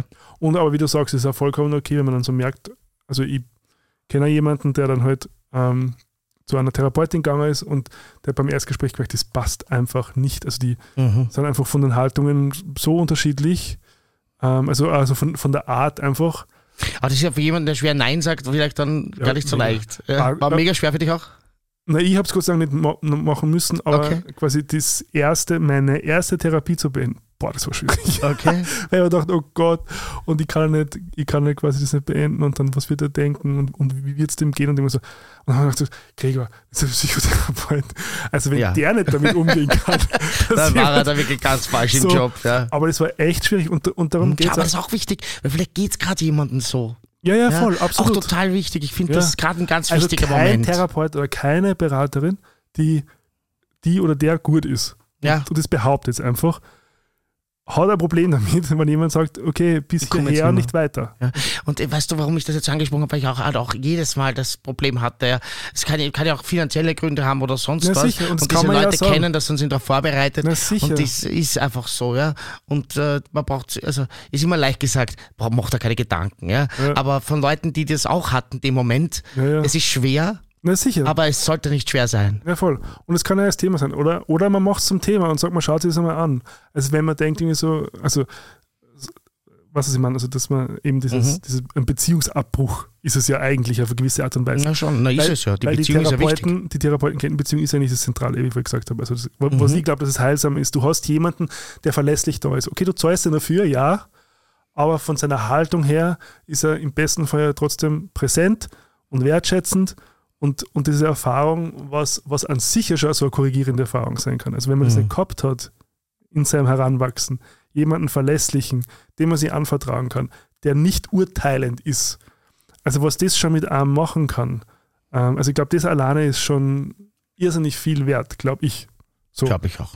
Ähm, genau. Und ja, aber auf alle Fälle, ähm, wenn man merkt, so, na, es geht sich nicht aus oder ich fühle mich nicht wohl, auf keinen Fall irgendwie sie dann zu zwingen. Mhm. Also man kann schauen, so quasi, okay, vermeide jetzt irgendwas oder quasi tr- triggert mich jetzt Mhm. irgendwas und es geht gar nicht um die Person, sondern vielleicht ist es dieses Thema. Wenn ich aber merke, so, und es gibt einfach Leute, mit denen kommt man nicht zusammen. So. Und das ist ja okay. Man muss ja mit jedem irgendwie viben, wie Mhm. die hippen Leute sagen. Ja. Ähm, genau. Ja, bei mir war es so, dass ich wirklich immer gern meine Therapie gemacht habe und Mhm. hingegangen bin, aber dass ich halt sagen muss, so der große Wurf ist bei mir noch nicht geglückt. Mhm. Und das ist halt, glaube ich, auch, also ich weiß nicht, vielleicht ist mein Leidensdruck auch nicht groß genug, obwohl das mir manchmal schon so vorkommt, aber sehr oft waren dann auch wirklich so Therapeutinnen und Therapeuten bei mir so, was, was, was, was ist denn jetzt mit dir? Mhm. Ist denn jetzt, wo ist denn jetzt dein Problem, dein großes? Also Ja. so, und mir hat das noch immer Freude gemacht, darüber zu reden, aber die hätten mir eigentlich signalisiert, die sind eigentlich so fertig oder komm halt wieder, wenn du mich brauchst, aber du bist funktional. Ja. Ja. Und, und das, das, das Weirde war, dass ich dann oft äh, mir dachte, bleibend und bin rausgegangen, war total happy Mhm. und bin dann heimgefahren und dann drei Tage später ist mir aber wieder schlecht Mhm. gegangen. Also äh, eh so die Klassiker, weswegen man zu einer Therapie geht. Vielleicht sollte man das auch sagen. Es sind halt so Angststörungen, wie du gesagt hast, Mhm. depressive Verstimmungen, Schlafstörungen, sexuelle Geschichten, die sein können. Mhm. Also das sind halt so Klassiker, ja. Und dann, und, und, und dann bin ich, war ich wieder dort und dann sind wir nicht weitergekommen. Ja. Mhm. Und das, also ich habe, ich, ich sage ja mal, das ist ja immer wie diese Boote. Ne? Haben wir die Boote schon öfter gehabt, die Boote. Gell? Also dass es eben verschiedene Therapeuten gibt und Therapeutinnen und verschiedene Therapiearten und das sind Boote. Und man muss halt vielleicht mal ein paar ausprobieren und Ja, man muss es nicht, weil es jetzt einmal nicht klappt, muss man nicht sofort ins nächste Boot hüpfen. Ja. Und ich glaube, wenn man so ein bisschen zusammenfassen wird darüber, ich habe mir nämlich Gedanken gemacht, wenn man jetzt da dasteht und sagt, fange ich das an, dann glaube ich, ist eben eine gewisse Gelassenheit wichtig, Mhm. aber schon auch das Wissen, dass es um eine aktive Teilnahme geht. Ja? Also Mhm. Absolut. das, das, das, äh, ich bin immer rausgegangen und es ging mir besser. Ja? Das ist einfach so, aber ich habe auch geschlafen wie ein Baby, weil anstrengend körperliche Arbeit. Das heißt, vielleicht sich halt das, äh, die Therapie so zwischen Tür und Angel zu machen. Ich finde immer den Zeitpunkt auch ganz wichtig. Aber Mhm. da will ich jetzt eigentlich gerade vermeiden, dass man sich das, dass man das überanalysiert vorher. Ja? Mhm. Aber ich will einfach nur damit sagen, ihr werdet jetzt nachher vielleicht müde sein. Also dann in der Früh vor dem Job zu gehen, weiß ich nicht, ob das, das wäre zum Beispiel für mich nichts gewesen. Ja. Also ich habe das zum Beispiel lieber immer am Abend gemacht. Aber war das dann eher so entlastend für dich, das Gespräch? Weil, weil das ist, ist ja schon so ein klassisches also Entlastungsgespräch, dass man zum Therapeuten geht und dann ähm, Also wirklich, so ich bin oft, ich bin oft, habe sehr oft zum Beispiel Verkehrsstrafen bekommen nach der Therapie, weil ich die Musik so dort aufgedreht habe und einfach so beschwingt dann im Auto Ah. ein bisschen schneller nach Hause gefahren bin, weil ich einfach so einen, so einen Energy Rush bekommen Ja. habe. Ja? Ähm, aber es, ich muss sagen, dass meine Erfahrungen eben, und das ist, das ist, das, das darf euch auch das darf auch so sein. Ja, meine Erfahrungen mit Therapie sind eben durchwachsen. Ich bin ein totaler Fan, schon allein wegen meiner Mutter. Ich weiß, die wissenschaftliche Evidenz ist da. Das ist kein Humbug, das funktioniert. Es ist geil. Aber bei mir, ich habe das richtige Boot, in dem bin ich, glaube ich, noch nicht gesessen. Ich bin in sehr schönen Booten gesessen. ich habe eine schöne Zeit gehabt. Das waren tolle Menschen, die das ganz großartig Ja. gemacht haben, auch die eine tolle Expertise haben. Aber mein Boot war auch noch nicht dabei. Ja? Mhm. Und äh, manchmal haben, haben sie mich auch ein bisschen ratlos gemacht. Ja? Also, wenn du würde ich eine Geschichte erzählen. Mhm. Ja? Aber ich habe mal eine Zeit lang gehabt, habe ich einfach wirklich viel getrunken, so Trennung und so weiter. Mhm. Ich habe eh drüber geredet. Ja? Und äh, da wurde ich auch einmal, finde ich, nämlich wirklich falsch beraten, was auch wirklich eine Beratung war in dem Aha. Fall. Und zwar habe ich da so gesagt, ich trinke am Tag circa eine Flasche Wein. Da wurde mir wirklich empfohlen, ich habe gesagt, okay, aussetzt, jetzt ist der Punkt, jetzt höre ich auf. Und da wurde mir wirklich geraten, nicht aufzuhören. Und mittlerweile glaube ich, es war eine paradoxe Intervention. Ne? So, der, stand im Raum so, der Körper hat sich so gewöhnt und man bist, Ja, bist schon ein richtiger Alkoholiker und äh, also auf keinen Fall und dann kriegst du vielleicht epileptische Anfälle und vielleicht sollte man doch Benzos da noch anstattdessen, also, Ja. also Benzos sind schwere Schlafmittel, Ja. stattdessen nehmen. Und ja, also mittlerweile glaube ich, es muss äh, eine, äh, eben eine paradoxe Intervention gewesen sein, weil ich habe natürlich einfach aufgehört. Mhm. Und das, ich habe keine, also da stand im Raum, dass ich dann so eine Art Anfälle bekomme und möglicherweise Ja. das lebensgefährlich sein kann, wenn Das ich da ja allein bin. das kann ja schon sein, je nachdem, wie viel man geht's um, geht um Alkoholiker, die 10, 15 Jahre lang wirklich ja. viel trinken. Also ich bin jetzt kein Mediziner und deshalb Mhm. möchte ich mir hier nicht, aber ich habe dann eben auch mit vielen Medizinerinnen und Medizinern geredet, weil mich das ein bisschen ratlos gemacht hat. Ja. Ja, und die haben dann auch gesagt, äh, Gerald, also ganz ehrlich, sehe ich nicht. Und wenn du nichts mehr du trinkst, also, also dann hör halt auf zu trinken. Und es war dann auch so und hat auch super funktioniert. Ähm, aber das ist jetzt eigentlich die wichtige Message. Nicht unterkriegen lassen, dann war es halt nicht das richtige Boot Ja. Mhm. für dich. Bist eh auch drauf gekommen. Es ist niemand äh, über Bord gegangen, ich bin nicht untergegangen und äh, ich werde vielleicht irgendwann mal mein Boot finden. Ich muss auch sagen, dass ich mir natürlich nie diese Zeit für dieses engmaschige, hochfrequente Mhm. genommen habe und auch nicht die Ressourcen dafür freimachen wollte. Da war dann eben, weil wir es vorher erwähnt haben, vielleicht das Michelin-Stern-Essen dann mal wichtiger. Ja, es ist ja so Choices, ja, Mhm. Ja, ja. Äh, Priorities.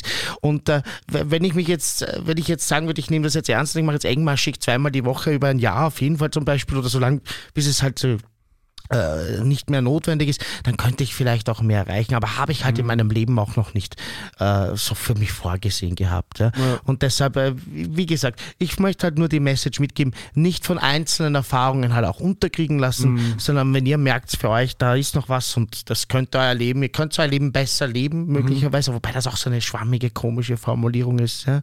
Aber ihr könnt eben, was, was, was passiert? Man erkennt Dinge, man kann Mhm. sie neu bewerten, man kann Umgang mit vielem lernen, wo man geglaubt Mhm. hat, wo man es nicht lernt. Und wenn ich jetzt was habe, was ihr sagt, das kann ich nicht fassen, das fällt mir so Mhm. schwer, dann kann man das eben lernen. Oder auch nicht. Ja, oder immer so neue, neue Möglichkeits, Möglichkeiten einfach äh, sich erarbeiten. Weil oft ist man Mhm. halt so in so Denkmustern drinnen. Und dann, also quasi diese Problemtrance, wie es wir in der Ausbildung nennen, und dann ähm, geht es darum, quasi neue Handlungsmöglichkeiten zu schaffen, Genau. die man eben nicht sieht. Also vor allem, also eh ganz klassisch auch in der, in der Suchttherapie zum Beispiel, also wo dann ähm, die, das, das, das Suchtmittel auf Choice quasi dann sozusagen die, die einzige Taste wird, die man dann nochmal spielen kann irgendwann, in, also in Mhm. der, in das der, Klaviermodell haben wir gehabt. in ja, der Sucht. Endkonsequenz, genau. Und dann mal lernen, wieder andere Tasten zu spielen. So. Mhm. Schönes Ähm, Bild. Und das gibt es halt für viele Sachen. Mhm. Ähm, Handlungsoptionen einfach, weil ich glaube, oft ist man, hat man eher so das Gefühl, so, man, also man hat gar keine andere Möglichkeit, man ist so gefangen in einem gewissen Genau.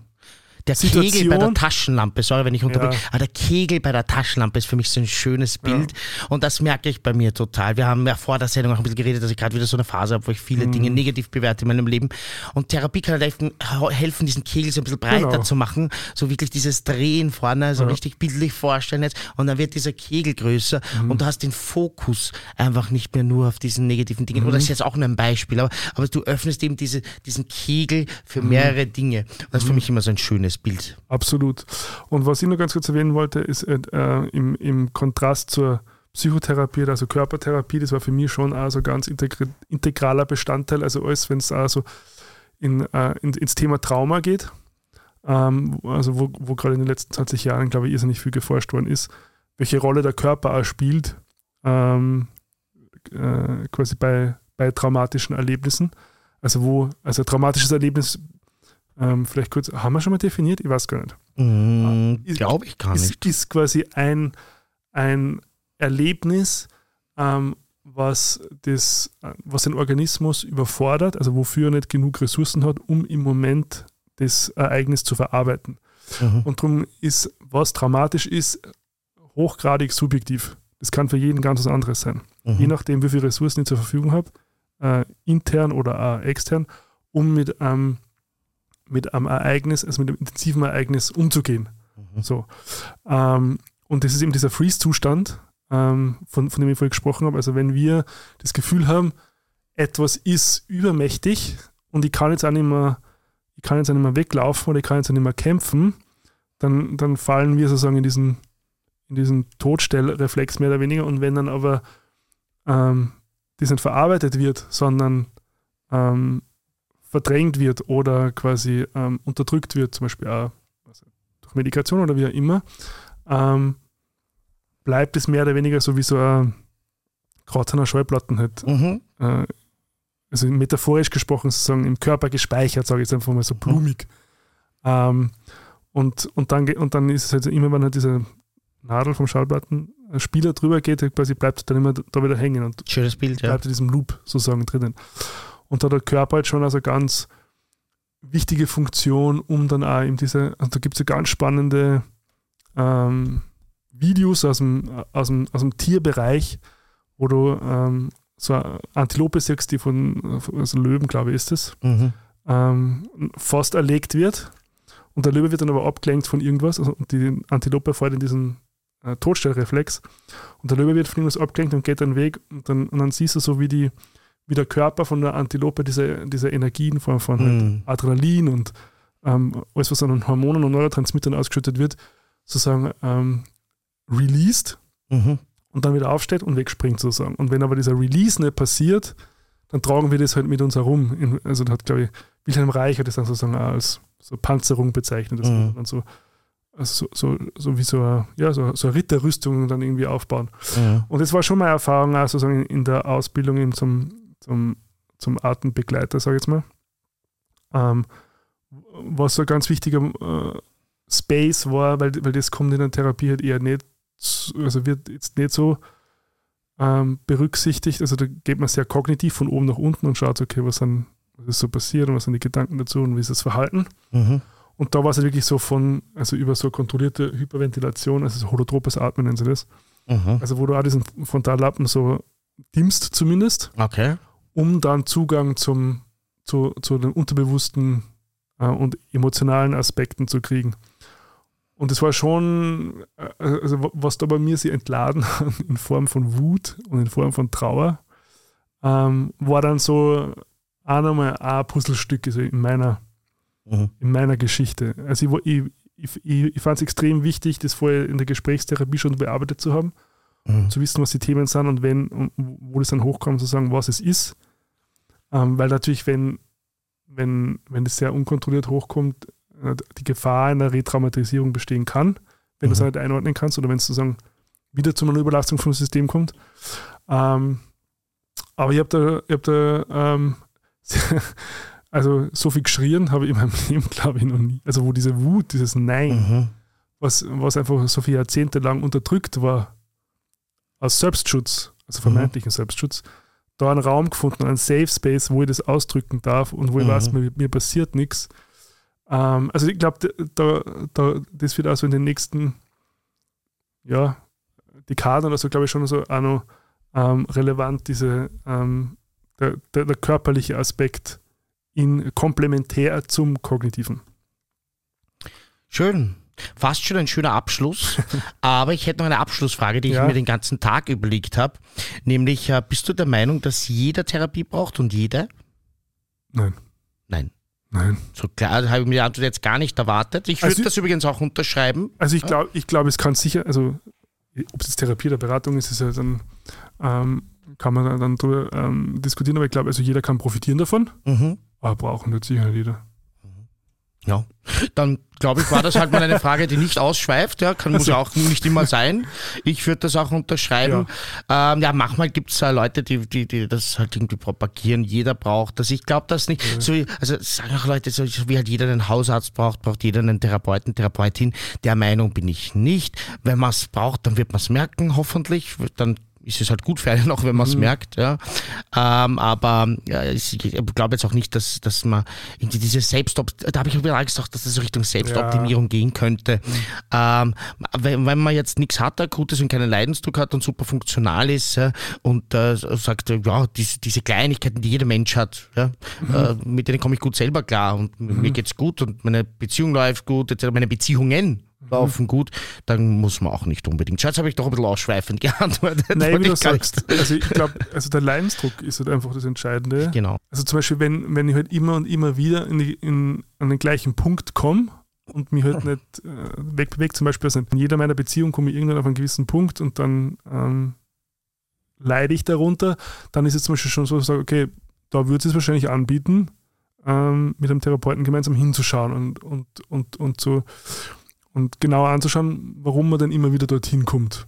So. Mhm. Also das wäre zum Beispiel sowas, wo ich sage, ähm, das wäre was, wa- was so ein, was so ein Indikator sein könnte. Also wenn, wenn ich in so Mustern gefangen bin, in die ich immer wieder reinkomme und die aber ein Leiden verursachen oder zumindest halt die ich nicht möchte, dann, dann ähm, würde ich es wahrscheinlich anbieten. Super, so sehe ich das auch. Ja, super.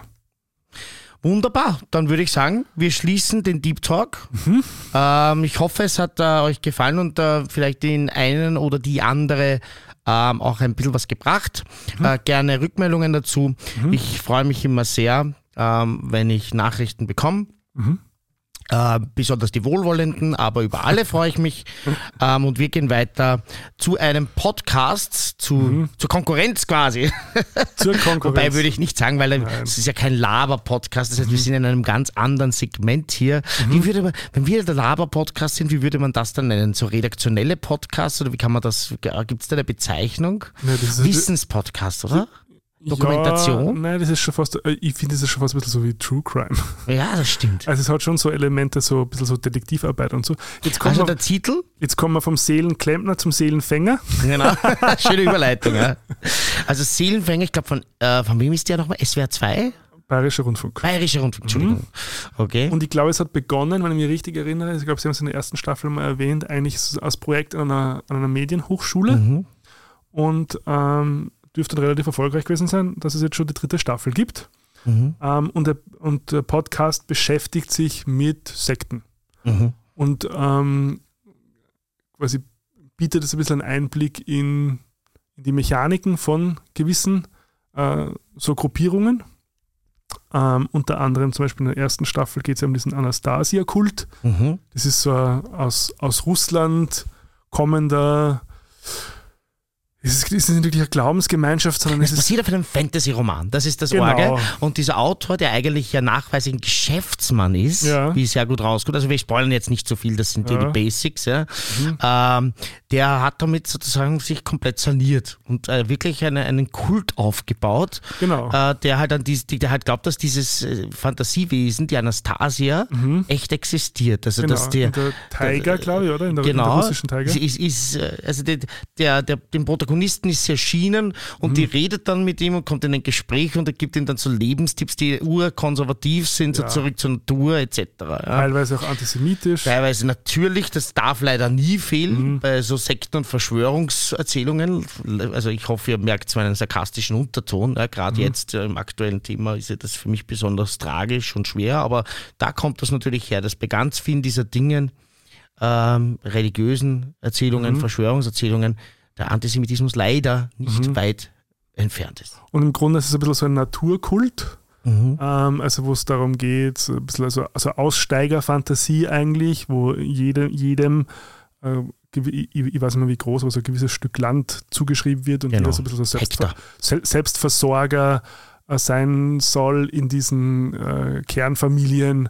Also das ist sehr, sehr traditionell ähm, an, ange, also angehaucht, kann man gar nicht mehr sagen, tra sehr traditionell durch und durch. so. Ja.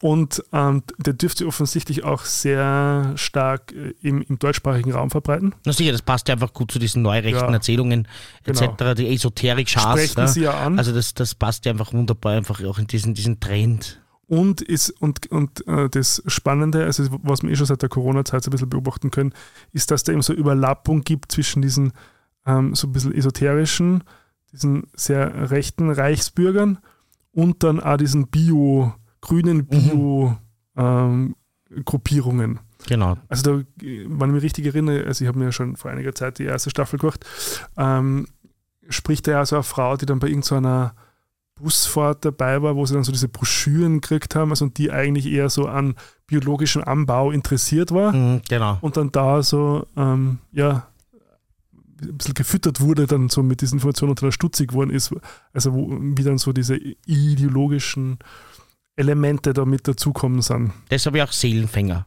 Genau. Ja, weil da, also früher hat man gesagt, der Rattenfänger. ähm, das, also das, das, das kommt halt auch in, in den drei Staffeln immer sehr gut äh, raus, wie da Leute rekrutiert werden und auch angelockt Genau. werden. Ja, was man ja, auch- was man auch ein bisschen kennt von Sekten. Mhm. Was ich also überhaupt noch sagen wollte, ist, dass dieses Thema Sekten, ich bin so froh, dass das wieder in meinem Leben ist. Weil das war, also so in meiner Jugend, ja, Mhm. also ich weiß schon, mein Psychologielehrer, meine Englischlehrerin, die haben alle gesagt, ah, freie Themenwahl bei Referaten, bei mir gibt's nicht mehr, weil sonst will jeder machen Drogen und Sekten. Ja? Und das war so in den 90er Jahren, so, wie ich ja, aufgewachsen bin und so. Das war irgendwie so ein Riesending, das immer da waren. So Mhm. die, die, die, beim gefühlte Fakten gibt's, äh, nein, bei gemischtes Hack gibt's eine Kategorie Dinge, die du geglaubt hast, dass sie in deinem Leben mal eine größere Rolle spielen werden. okay. Das war so ein richtiges Drohgerüst und ich habe geglaubt, dass viele Leute in, meiner, in meinem Freundeskreis irgendwann mal Insekten verschwinden. Ja, Mhm. Aber das war irgendwie ein bisschen weg. So ein bisschen Scientology auf Netflix und so ein bisschen geschaut. Äh, aber jetzt mit Seelenfänger ist die Sekte endlich wieder zurück Ja. Mhm. in meinem Leben, weil die machen das richtig gut. Und in der zweiten Staffel ist es eben sogar eine, eine Sekte mit der Segnung des Ex-Papstes, ja, Mhm. die integrierte katholische Gemeinde oder katholische integrierte Gemeinde. Mhm. Über das haben wir schon mal geredet in der Folge ein bisschen, äh, weil das hast du mir einfach empfohlen. Ja. Und in der dritten Staffel, jetzt geht's um, ich traue mich es nicht aussprechen, Sin Chun Chi. Also eine- wahrscheinlich ist es falsch ausgesprochen. Ich glaube, man wird es uns verzeihen. Ja. Äh, Ich, ich probiere es jetzt gar nicht und du hast dich sehr bemüht. Ja. Eine, eine Hat sich Sekte bemüht. hat sich sehr bemüht, genau, Sternchen. ähm, zwar, ich will jetzt, ist kein Scherz.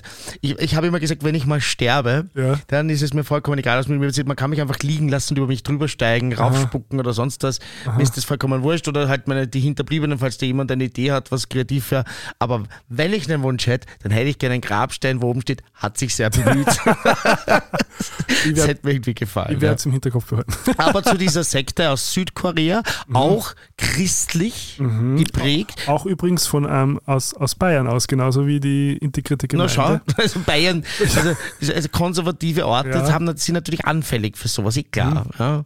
Also es war ja, ich weiß nicht, wie weit du schon bist in der dritten Staffel, aber da geht es ja darum, In dass so ein, so ein Mönch aus Bayern quasi nach dem äh, Koreakrieg dann nach Korea ist und dann so, so, so, ein- Mhm. so ein Vakuum, so ein Sinnvakuum war und quasi die das ausgenutzt haben, dann das Christentum zu Ah, dann äh, nach Korea zu missionieren. okay, Und dadurch gibt es so irrsinnig viele christliche Sekten in Südkorea. interessant. Mhm. Nein, da bin ich noch nicht. Ich bin gerade bei der Folge 3, die Schlange.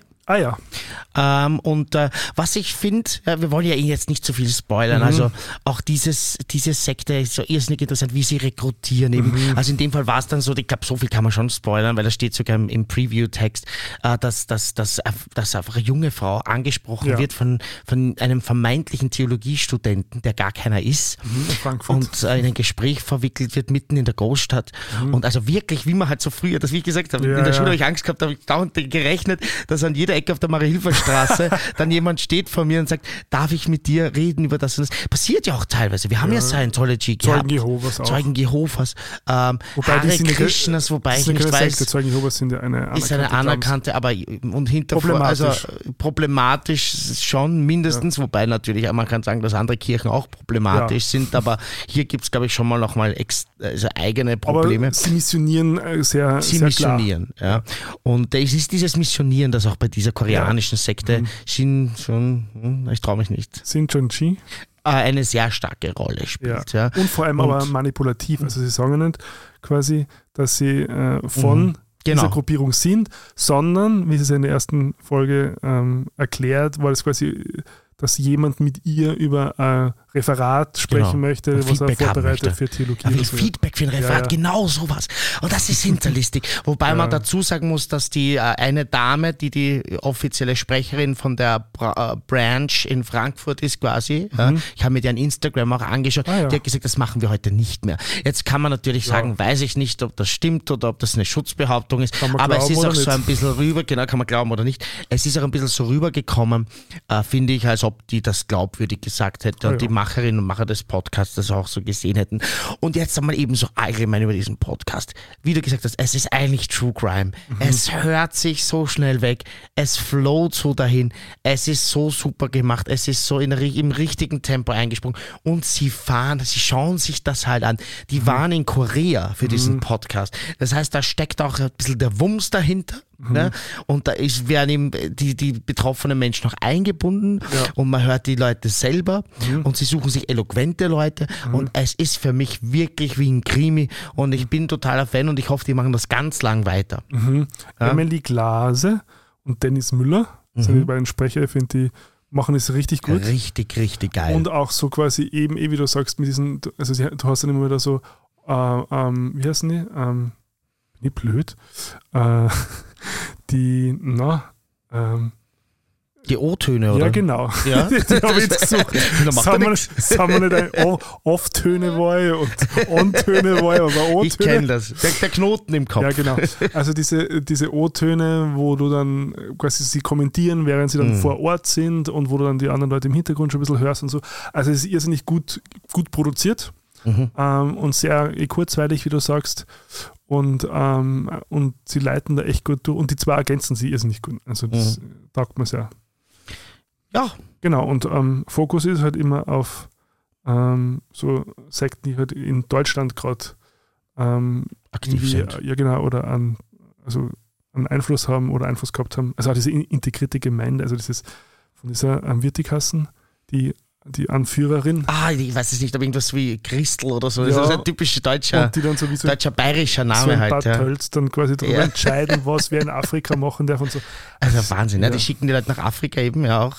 Ähm, Also und damals zumindest. Was damals zumindest, und die hat dann halt, das war so eine wirkliche Matriarchin eigentlich, Ja, ja, voll. äh, die da entschieden hat, also so mit einem, Alles entschieden hat. wird so beschrieben, also mit einem Augenzwinkern entscheidet die einfach über. Menschenleben, ja.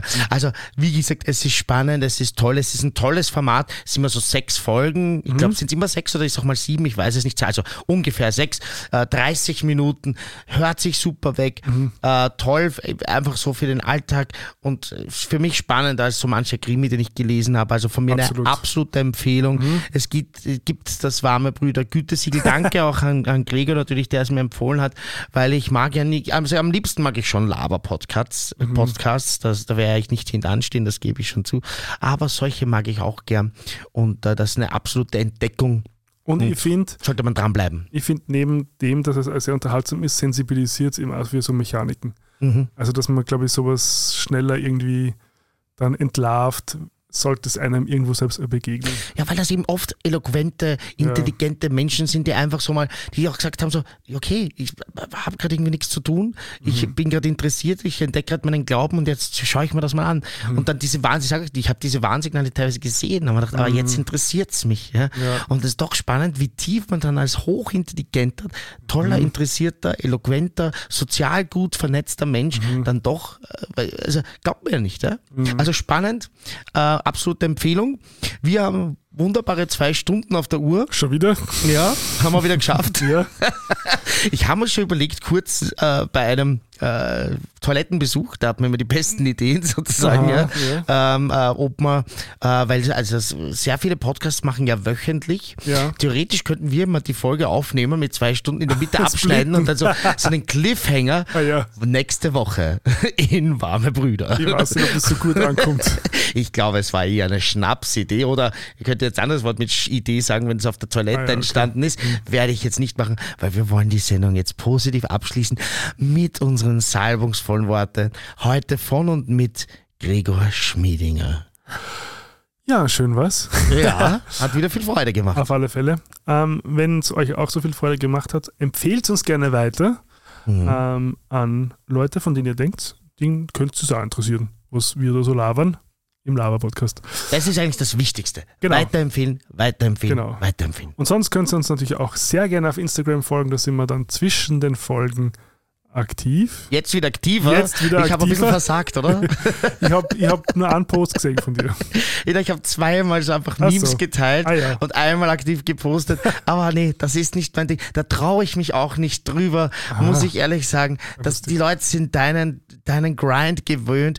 Und ich habe gedacht, wenn ich da jetzt reingrätsch mit der Blutgrätsche, ah nein, das machst lieber du. Du Na bist gut. jetzt zurück und Yes. jetzt bleibst du auch wieder 50 Wochen da, dann lasse ich dich wieder weg. wir verhandeln mal über 25 und dann schauen wir weiter. Alles gut. Also gerne auf Instagram folgen ähm, und auch gern äh, da mit uns Kontakt aufnehmen, wenn ihr wollt. Sonst ähm, äh, freuen wir uns über Bewertungen auf allen möglichen Plattformen, vor allem auf Spotify, da auch die Glocke aktivieren, da freut sich der Gerald am meisten. Und sonst sagen wir danke fürs Zuhören. Bonsoir.